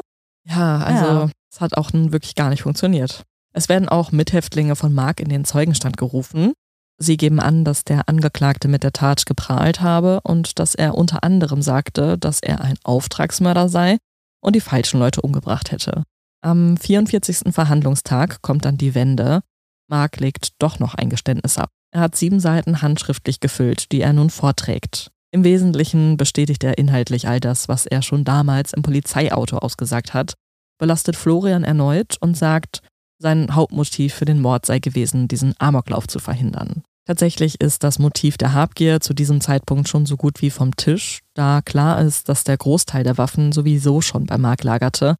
Er hätte Valentin also nicht umbringen müssen, um diese zu verkaufen und somit an Geld zu kommen. Auf die Frage, warum das Geständnis ausgerechnet jetzt komme, wo es ihm prozessual gesehen eigentlich nichts mehr bringt, sagt Mark, er wolle endlich reinen Tisch machen und er wolle nicht, dass Florian am Ende mit einem Freispruch gehen kann. Oha, oha, oha, oha, okay. Wow. Freunde for life. Also, wenn du solche Freunde in Anführungszeichen hast, brauchst du auf jeden Fall keine Feinde mehr. Ja, ist doch nett von ihm. Aber ich hatte ja auch erwähnt, dass die Verteidiger von Florian einige Zweifel sehen wollten und vielleicht auch konnten, ob Mark wirklich ein Mörder und ihr Mandant somit ein Mittäter ist. Also sie haben ja verschiedene Theorien aufgestellt. Es gibt eben einmal die Suizidtheorie, es wird im Gericht eben auch noch einmal über die psychische Verfassung von Valentin gesprochen. Und in diesem Gutachten, was dann vorgestellt wird, heißt es, dass Valentin mehrfach geäußert hat, dass er seinem Leben ein Ende setzen wollte, dass er unter Depressionen litt und dass es eben deshalb möglicherweise zu einem erweiterten Suizid gekommen sein könnte. Mark wäre dann erst im Anschluss in das Haus gekommen, wo er die Leichen vorfand. Ist klar, ist klar. Aber man kann es ja mal versuchen, ne? Also, ist okay. Dann, und das ist so ein bisschen meine Lieblingstheorie von den Theorien, die aufgestellt wurden, äh, es gibt nämlich Grund zu der Annahme, dass es sich um eine Beziehungstat handelt.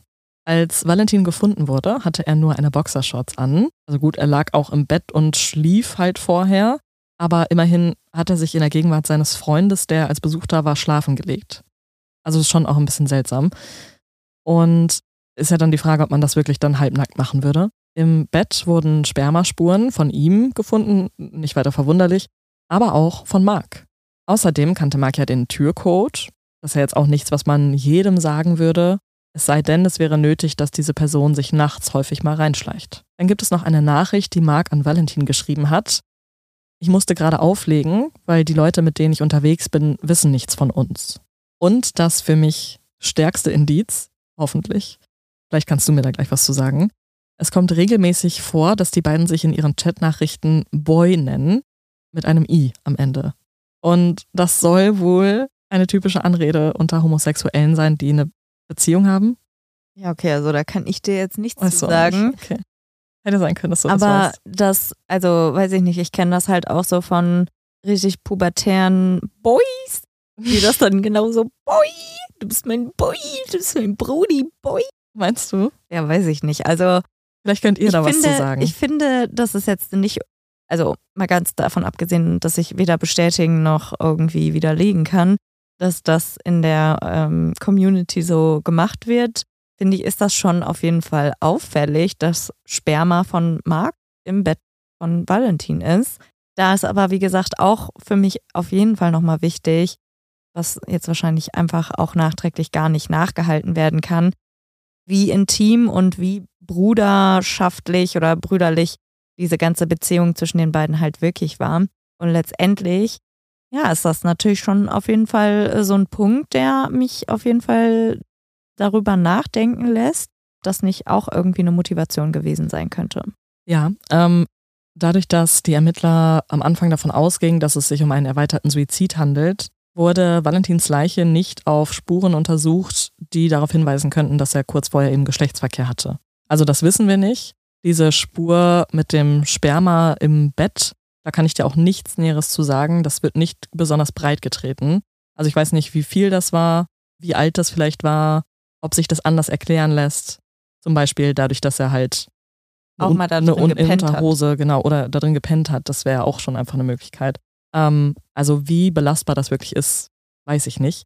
Aber die, also ich kann mir vorstellen, dass das vielleicht so war. Ähm, Valentin hat auch fast jeden Tag bei Marc nachgefragt, ob der ihn heute noch besuchen kommt und das wäre voll geil oder so, hat er dann gesagt. Marc hat sich dann aber zum Schluss immer mehr zurückgezogen und dann auch gesagt, dass er kein Geld dafür hätte. Und Valentin hat dann sogar manchmal angeboten, ihm diese Fahrtkosten zu bezahlen. Also die Möglichkeit hier wäre ja, dass es aus irgendeinem Grund dann zum Streit kam zwischen den beiden, woraufhin Mark dann Valentin erschoss und danach dessen Eltern, um keine Zeugen zu haben. Und in diesem Szenario hätte Florian tatsächlich ja eigentlich gar keine Rolle gespielt. Ja, das stimmt, auf jeden Fall. Dann gibt es noch die Theorie eines Auftragsmordes.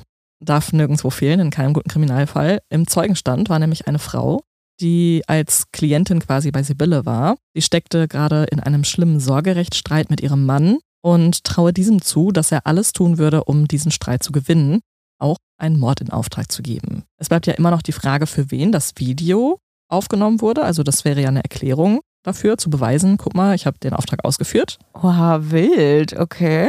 Und ich hatte dir zu dem Fall erzählt, dass ich ein Buch dazu gelesen habe.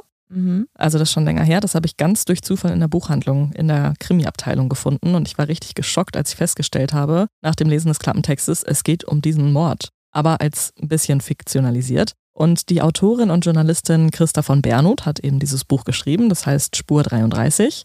Und die war außerdem in fast jedem Prozesstag da. Also die hat den ganzen Prozess begleitet und hat mit dieser Zeugin, die das eben vor Gericht ausgesagt hat, auch selber noch weiter recherchiert und die hat Anzeichen dafür gefunden, dass die Jungs tatsächlich mit ihrem Mann in Kontakt waren. Es gibt da wohl keine handfesten Beweise, nur so ein bisschen Indizien, die darauf hindeuten. Also was genau hat sie auch nicht gesagt. Aber das würde natürlich diese Auftragstheorie schon unwahrscheinlich machen. Okay, ja, überzeugt mich nicht. Nicht ganz, ehrlich gesagt. Okay, also es wäre natürlich auch super perfide, wenn das eigentliche Ziel Sibylle war und man es halt hat aussehen lassen wie ein erweiterter Suizid oder eben was ganz anderes jetzt in dem Fall. Nur warum sollten Marc und äh, Florian nicht dann jetzt auspacken? Ja, das stimmt auch. Ja, zuletzt gibt es noch die Unfalltheorie. Also Valentin hatte ja am Tag zuvor seinem Freund eben genau diese Waffe an den Kopf gehalten und abgedrückt. Und möglicherweise wollte Marc sich dafür jetzt sozusagen rächen, ohne dass er allerdings gemerkt hat, dass die Waffe dieses Mal doch geladen ist. Also auch in diesem Szenario wäre Florian ja raus und die Eltern vermutlich gestorben, um keine Zeugen zu haben. Ja, das finde ich jetzt auch gar nicht so verkehrt, weil wenn er jetzt schon auch wirklich so abgefuckt davon war, dass er das immer und immer wieder gemacht hat, dann kann ich mir schon vorstellen, dass man aus Frustration und auch so ein bisschen Wut heraus sowas der Person auch antun wollen würde, um einfach mal den Spieß quasi umzudrehen und zu sagen, hier weißt du jetzt mal, wie es sich anfühlt. Ja. Mm, Finde ich nicht abwegig, aber ich frage mich halt, was hätte, also ich meine, was hat der ähm, Marc davon, wenn er jetzt, obwohl Flo nichts damit zu tun hat, den noch in die Pfanne haut? Ja, das frage ich mich halt auch die ganze Zeit. Warum sollte er das sagen und warum sollte er da so drauf beharren? Das bringt ihm ja nichts. Er hat keine Strafminderung oder irgendwas davon. Und man muss ja auch sagen, zum Zeitpunkt des Schusses hat Valentin ziemlich sicher geschlafen. Also dann würde es ja wirklich auch gar nicht diesen Lerneffekt in Anführungszeichen haben, wenn er das macht. Ganz am Ende des Prozesses werden die psychiatrischen Gutachten verlesen. Beide Angeklagten sind uneingeschränkt schuldfähig. Bei Mark wird eine dissoziale Persönlichkeitsstörung festgestellt. Er empfinde keine Empathie und könne nur schlecht mit Schuld umgehen. Also bei ihm seien dann stets die anderen schuld. Das Urteil wird Anfang März 2023 nach 80 Verhandlungstagen und anderthalb Jahren des Prozesses verkündet. Die beiden Männer werden als Heranwachsende verurteilt, da sie zur Tat 18 bzw. 19 Jahre alt waren. Mark bekommt 13 Jahre Jugendhaft wegen Mordes und wegen der beiden Überfälle. Florian wird als Mittäter zu achteinhalb Jahren verurteilt. Ihm wird jedoch nur die Mittäterschaft am Mord von Valentin, nicht von dessen Eltern angelastet. Das Gericht ist sich relativ sicher, dass Mark erst spontan vor Ort entschied, dass Sibylle und Bernd auch sterben müssen. Sie gehen davon aus, dass Florian davon nichts wusste. Die von der Staatsanwaltschaft geforderte Sicherungsverwahrung, die wird nicht verhängt. Und ob Valentin jetzt wirklich einen Amoklauf geplant hatte, das kann das Gericht zwar nicht ausschließen. Also es bleibt ja offen, warum er überhaupt diese ganzen Waffen angehäuft hat. Ich meine, klar, war irgendwie seine Leidenschaft, vielleicht einfach nur so. Vielleicht steckt da auch was dahinter, das werden wir wohl nie erfahren. Zum jetzigen Zeitpunkt ist das Urteil noch nicht rechtskräftig. Sowohl die Staatsanwaltschaft als auch die Verteidigung sind in Revision gegangen. Das wird allerdings auf jeden Fall noch dauern, bis da eine Entscheidung fällt. Und sollte es da dann so weit kommen, dass die Revision durchgeht, also dass äh, tatsächlich nochmal was gemacht wird, dann halten wir euch natürlich auf dem Laufenden. Ich hoffe, du sagst uns auch Bescheid, wenn die Revision abgelehnt wird. Das kann ich machen. Und wir da auf jeden Fall auch äh, alle Infos haben. Ja, Stefanie, was für ein Fall. Es gibt jetzt hier zumindest vorläufig erstmal ein Urteil, aber so 100% zufrieden bin ich nicht. Nicht? Also schon, weil ich mir zu 99,9% sicher bin, dass es mag und auch irgendwie so im Hinterstübchen Florian waren, die jetzt an diesem Abend genau wussten, was zumindest ansatzweise der Plan war ob man jetzt davon ausgehen darf, dass äh, die Eltern im originalen Plan auch sterben mussten oder nicht, ist jetzt dahingestellt, finde ich jetzt aber tatsächlich auch gar nicht abwegig, weil, sorry, aber wenn du im gleichen Haus bist und Schüsse abfeuerst, was erwartest du dann? Ja, und er hatte ja vorher sogar extra noch nachgefragt, sind deine Eltern zu Hause? Ja. Also er wusste das. Also er hat das zumindest in dem Moment, ja, als wahrscheinlich Kollateralschaden so ein bisschen mit ja, aufgenommen. Ich finde diese gesamte Dynamik mega krass, weil ich habe gerade nochmal zurückgedacht. Ich werde ja jetzt in zwei Wochen 29. Das heißt, die Angeklagten und jetzt Verurteilten sind zehn Jahre jünger als ich. Und wenn ich mir mal mich vor zehn Jahren vorstelle, wie grün ich da noch hinter den Ohren war und wie naiv ich in vielen Dingen war und von was für Sachen ich mich teilweise auch emotional habe leiten lassen, das ist ja mal einfach richtig krank, wie ich finde, dass sich da halt auch einfach so viele Leute gefunden haben mit ähnlichen beziehungsweise gleichen Interessen und auch so einem, ja, zumindest gleichen Gewaltpotenzial, sei es jetzt nur in, in der Fantasie oder auch im realen Leben. Aber da hat sich auf jeden Fall, würde ich behaupten, durch die Dynamik der, der ganzen Heranwachsenden definitiv irgendwie was zusammengebraut. Und wenn dann noch irgendwie so Emotionen dazukommen, wie zum Beispiel, dass Marc jetzt super genervt war von äh, Valentin und möglicherweise ging da hinter den Kulissen auch noch was ab, wovon man jetzt vor Gericht eben nichts darlegen konnte, dann kann ich mir schon vorstellen, dass das durch die Dynamik und dieses Enthemmtsein vom dauernden Konsum von Gewalt und Gewaltverherrlichung, dass man da einfach irgendwie an so einen Punkt kommt, wo das für die einfach nicht mehr so schlimm war, wie es für uns jetzt klingt. Ja, also schon alleine diese Ruhe, die Marc auf dem Video hat in seiner Stimme, der zittert nicht, der ist nicht aufgeregt. Da sind eigentlich gar keine Gefühlsregungen, außer dann am Ende noch dieser Sarkasmus mit ich lasse euch mal weiterschlafen.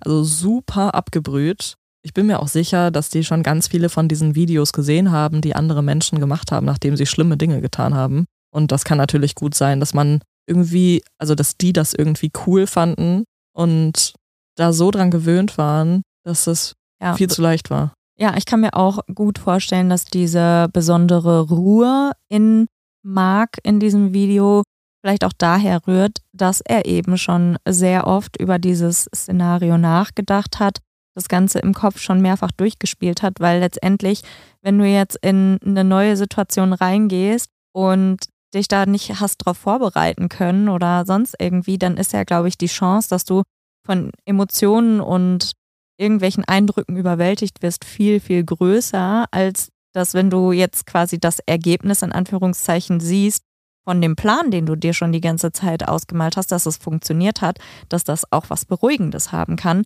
Weil in dem Moment hat er es ja geschafft, diese gesamte Familie auszuschalten, ohne dass ihm bis zu dem Moment irgendjemand gefährlich geworden ist. Aber das ist halt auch so krass, ne? Der ist wirklich 19 Jahre alt zu dem Zeitpunkt und der erschießt kaltblütig drei Menschen. Und du musst dir mal überlegen, ich kann mir nicht vorstellen, dass du vor deinem ersten Mord oder vor so einer Tat, dass du dann nicht aufgeregt bist. Und er hätte es ja für sich stressfreier gestalten können, indem er entweder auf eine Gelegenheit wartet, wo Valentin alleine zu Hause ist, oder wo er ihn alleine irgendwo anders hinlockt. Aber das Risiko einzugehen, dass dann nebenan zwei erwachsene Menschen sind, die schlafen, die jederzeit diesen Plan durchkreuzen könnten, die ihn überwältigen, vor allem der Mann auch ihn überwältigen könnte, ähm, damit würde er ja automatisch vor Gericht stehen quasi. Also sein Leben wäre ja dann eh vorbei. Und also ich kann mir gar nicht vorstellen, wie man so kaltblütig das planen kann. Das finde ich schon wirklich sehr, sehr, sehr heftig. Ja, ich glaube, was uns genau zu dem Verständnis fehlt, ist zum einen eine gute Prise vielleicht äh, Sozio- und Psychopathie, aber abgesehen davon fehlen, glaube ich, halt echt noch so ein paar wichtige Informationen, weil so ein grobes Motiv hat man jetzt ausmachen können, aber so richtig passt es nicht. Und es ist ja auch einfach dieses, wenn man sich das nicht so richtig erklären kann, dann, dann sucht man ja noch weitere Ideen. Und es gibt ja auch viele Theorien, die jetzt hier vorgestellt wurden, die durchaus irgendwie zumindest denkbar sind im Ansatz. Und wer weiß, was da noch alles hintersteckt. Ob da vielleicht wirklich noch eine andere Person oder ein anderes Forum an Leuten hintersteckt Wer weiß, wo die sich im Darknet auch rumgetrieben haben, in was für Gruppen, in was für Chats. Es gibt da, glaube ich, auch ganz vieles, dass Leute mit so einem Gewaltpotenzial durchaus auch eben in so verschlüsselten Gruppen oder sowas irgendwie verschwinden lassen können. Und so wie die beiden gewirkt haben, scheint da ja auch schon durch die Kommunikation zwischen den beiden ja auch schon so ein gewisses Synonym- und Codespiel zu sein, wie man Sachen umschreibt, ohne dass das quasi, wenn jetzt eine dritte Person mitliest, die nichts damit zu tun hat, eigentlich weiß, worum es geht.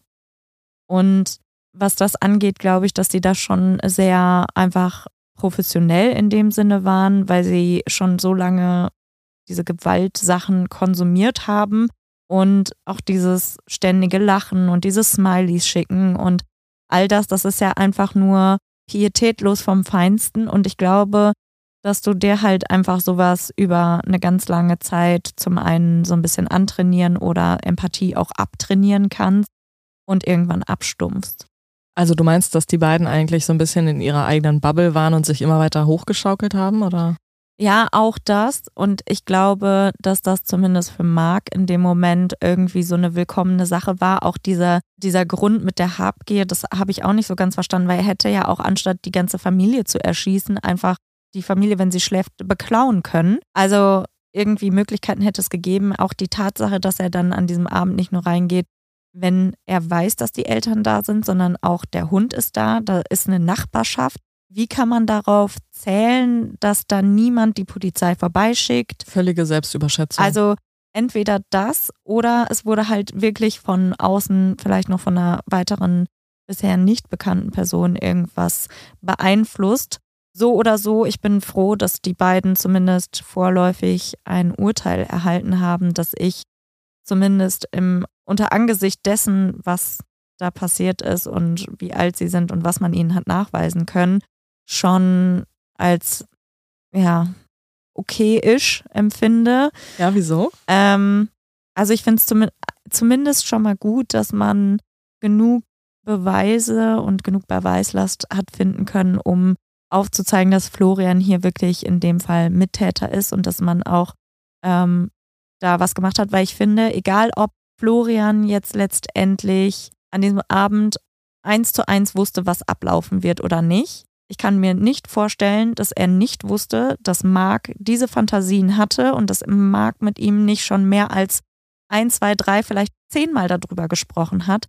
Und ich finde, ab einem gewissen Punkt, auch wie so mit der Sache mit dem geplanten Amoklauf angeblicher von Valentin, dass man da irgendwo eine Grenze ziehen muss.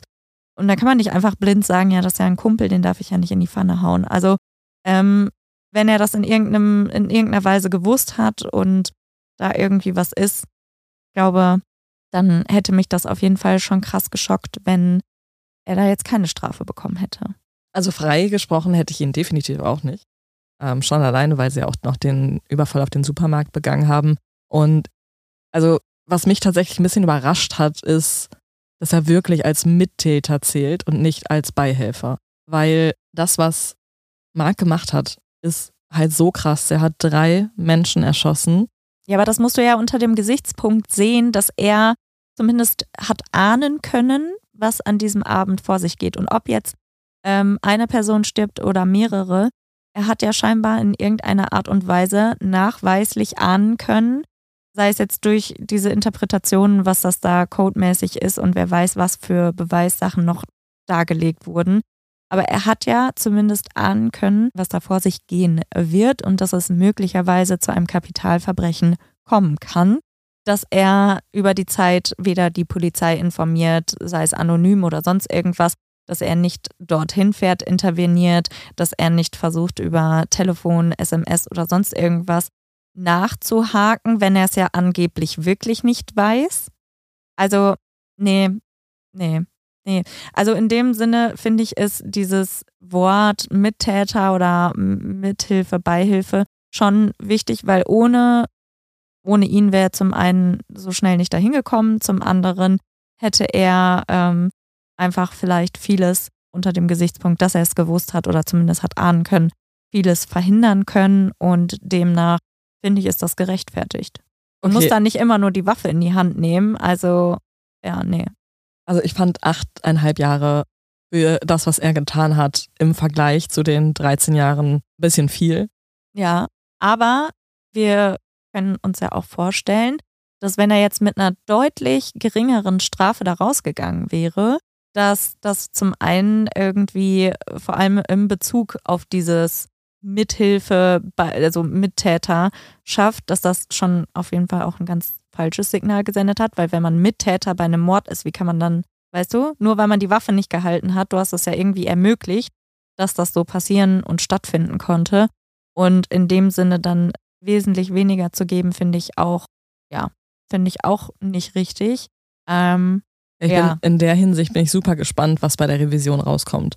Also das kann ja sein von, wir machen die Strafe niedriger, wir machen die Strafe höher, wir sagen, es war gar keine Mittäterschaft, sondern es muss nochmal neu verhandelt werden. Ja. Oder es kann auch sein, dass sie sagen, nee, das äh, akzeptieren wir alles so. Ich glaube es in diesem Fall nicht. Also ich kann mir vorstellen, dass die Revision durchgeht und dass da zumindest nochmal irgendwas gemacht werden muss. Aber das wird sich dann zeigen. Ja, ich bin auch gespannt, was da noch kommen wird. Ich würde zum Abschluss ganz gerne noch einmal kurz über Valentin sprechen, weil ich glaube, das ist eins der wenigen Opfer, die wir hatten, die selber Täter waren, teilweise. Genau. Also ja. die in keinster Art und Weise sympathisch sind. Nichtsdestotrotz ist er halt trotzdem ein Opfer, auch, also egal, was er halt vorher gemacht hat. Es, also die Dinge, die er getan hat, vor allem die Tierquälerei, sind furchtbar, wirklich.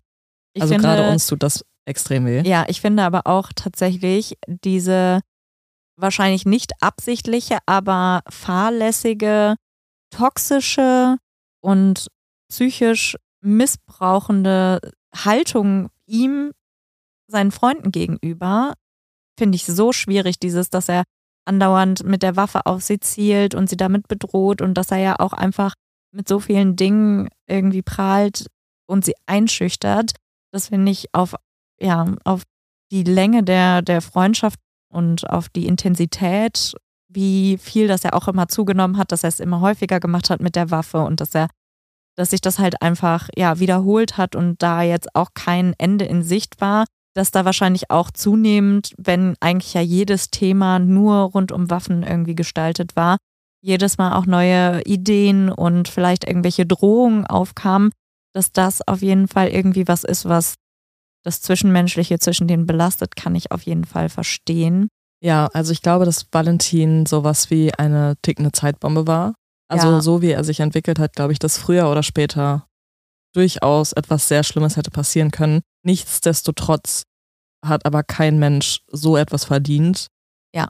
Und es tut mir irgendwie, obwohl ich halt weiß, was er auch gemacht hat und wie er drauf war, ich glaube, das lag halt wirklich zum großen Teil an seiner Autismusstörung und seinen anderen Persönlichkeitsstörungen, die da zusammengespielt haben und dafür gesorgt haben, dass er eigentlich gar nicht am sozialen Leben teilnehmen kann, richtig. Irgendwie tut es mir halt wirklich leid, weil ich glaube, zum Beispiel diese Begabung für Waffen, die hätte ja auch was total Positives sein können. Er hätte ein Geschäft haben können, er hätte da halt das machen können, was Büchsenmacher so machen. Also halt, ne, einfach eine Leidenschaft zum Beruf machen. Das ist ja, Ja. an sich was Schönes. Total. Ich, Waffen sind natürlich nicht jedermanns Ding, aber an sich ist es jetzt auch nichts, was per se dafür gedacht ist, um jemanden zu töten. So. Ja, also ich glaube, dass vor allem in dem Fall von Valentin die Info von seinen Freunden, was vielleicht im inneren Kreis bei denen gesprochen wird, diskutiert wird, was Valentin sagt, was Valentin äußert, wenn man da wirklich Angst gehabt hätte und wenn man da wirklich Sorgen gehabt hätte und ihn hätte irgendwie ja ausschalten wollen, dann hätte man das ja auch einfach vorher zum Beispiel auch einfach mal ansprechen können. Man hätte ihn bei der Polizei verpfeifen können. Irgendwas. Also auch Valentin hätte eigentlich im Prinzip durch seine Freunde irgendwo gestoppt werden können, möglicherweise. Aber ja, so hat man jetzt das Ganze irgendwie in die eigene Hand genommen. Ja, ich finde sein Schicksal wirklich total traurig, weil ich halt, Ich finde das von den Eltern viel trauriger. ja, natürlich, selbstverständlich. Ne? Ich rede jetzt halt nur gerade es nur ist bei über alles ihn. traurig. Es Also, ist alles traurig, nur, also generell jetzt auch unabhängig von seinem Tod, einfach so ein tristes und irgendwann aussichtsloses und hoffnungsloses Leben. Und ich habe dann halt immer so die innere Hoffnung, dass man vielleicht doch noch irgendwas machen kann, was hilft, aber bei ihm scheint ja alles nicht gefruchtet zu haben und dann halt auch noch so von seinem ja vermeintlich besten Freund im Schlaf getötet zu werden, das hat also wirklich niemand verdient. Das ist ein gutes Abschlusswort oder ein guter Abschlusssatz, Stefanie. Nee, hör auf, meine Füße anzufüßeln. Die kleben von Müllsaft Müllsaft. Im Trinkpäckchen. Oh Gott. Ja, damit sind wir dann jetzt auch endlich mal am Ende des heutigen Falls angekommen. Ist ein Brecher geworden heute, ne? Ja, Einbrecher. Einbrecher. Ja, schön, Stefanie. Danke, dass du uns den Fall so aufbereitet hast. Das war jetzt wirklich sehr informativ. Und wie gesagt, du hältst uns auf dem Laufenden, sollte es irgendwas Neues bezüglich einer Revision geben. Genau, also wie gesagt, kann ich sehr empfehlen, diese Doku anzugucken, die ich auch in die Shownotes schreibe. Und wenn, also wenn ihr euch jetzt noch weitergehend für den Fall interessiert, natürlich nur, dann kann ich auch das Buch von Christa von Bernhard sehr empfehlen. Das hat, also das ist halt ein fiktiver Roman, aber es ist sehr, sehr, sehr eng auf den Tatsachen beruhend bis halt eben auf das Ende. Also ich fand's spannend. Interessant. Ich gehe davon aus, dass wenn du das Buch gelesen hast, dass du das besitzt und ich mir das ausborgen könnte. So ist es. Ja, interessant, interessant. Da gucke ich doch mal rein. Ja, Stefanie, dann würde ich sagen, bevor wir die Folge jetzt noch länger ziehen, als sie sowieso schon geworden ist, würde ich sagen, lasst uns doch gerne eure Kommentare zu der heutigen Folge bei Instagram da. Menschen und Monster heißen wir da. Da könnt ihr uns natürlich auch jederzeit schreiben, wenn ihr Fallvorschläge oder andere Sachen habt, die ihr uns unbedingt mitteilen möchtet. Und darüber hinaus haben wir, wie so oft schon angekündigt, einen zweiten Podcast, Kaltblütig, die Spur der Killer. Da gibt es jeden Donnerstag exklusiv hier bei Podimo eine neue Folge und das ist immer ein ungelöster Fall. Genau so sieht's aus. Und wenn ihr bis hierhin durchgehalten habt, dann verabschieden wir uns jetzt und hoffen, wir hören uns nächste Woche wieder. Bis dahin. Tschüss. Hallo. Hallöchen. Wir gehen 2024 endlich auf Live-Tour. Wir kommen nach München, Hamburg, Berlin, Köln und natürlich nach Münster. Der Vorverkauf läuft bereits und da wir in einigen kuscheligen Locations spielen, lohnt es sich, besonders schnell zu sein. Alle Infos zum Vorverkauf findet ihr bei uns auf Instagram und die Tickets gibt es bei Eventim und rausgegangen. Wir freuen uns sehr auf euch und hoffen natürlich, dass ihr zahlreich erscheint.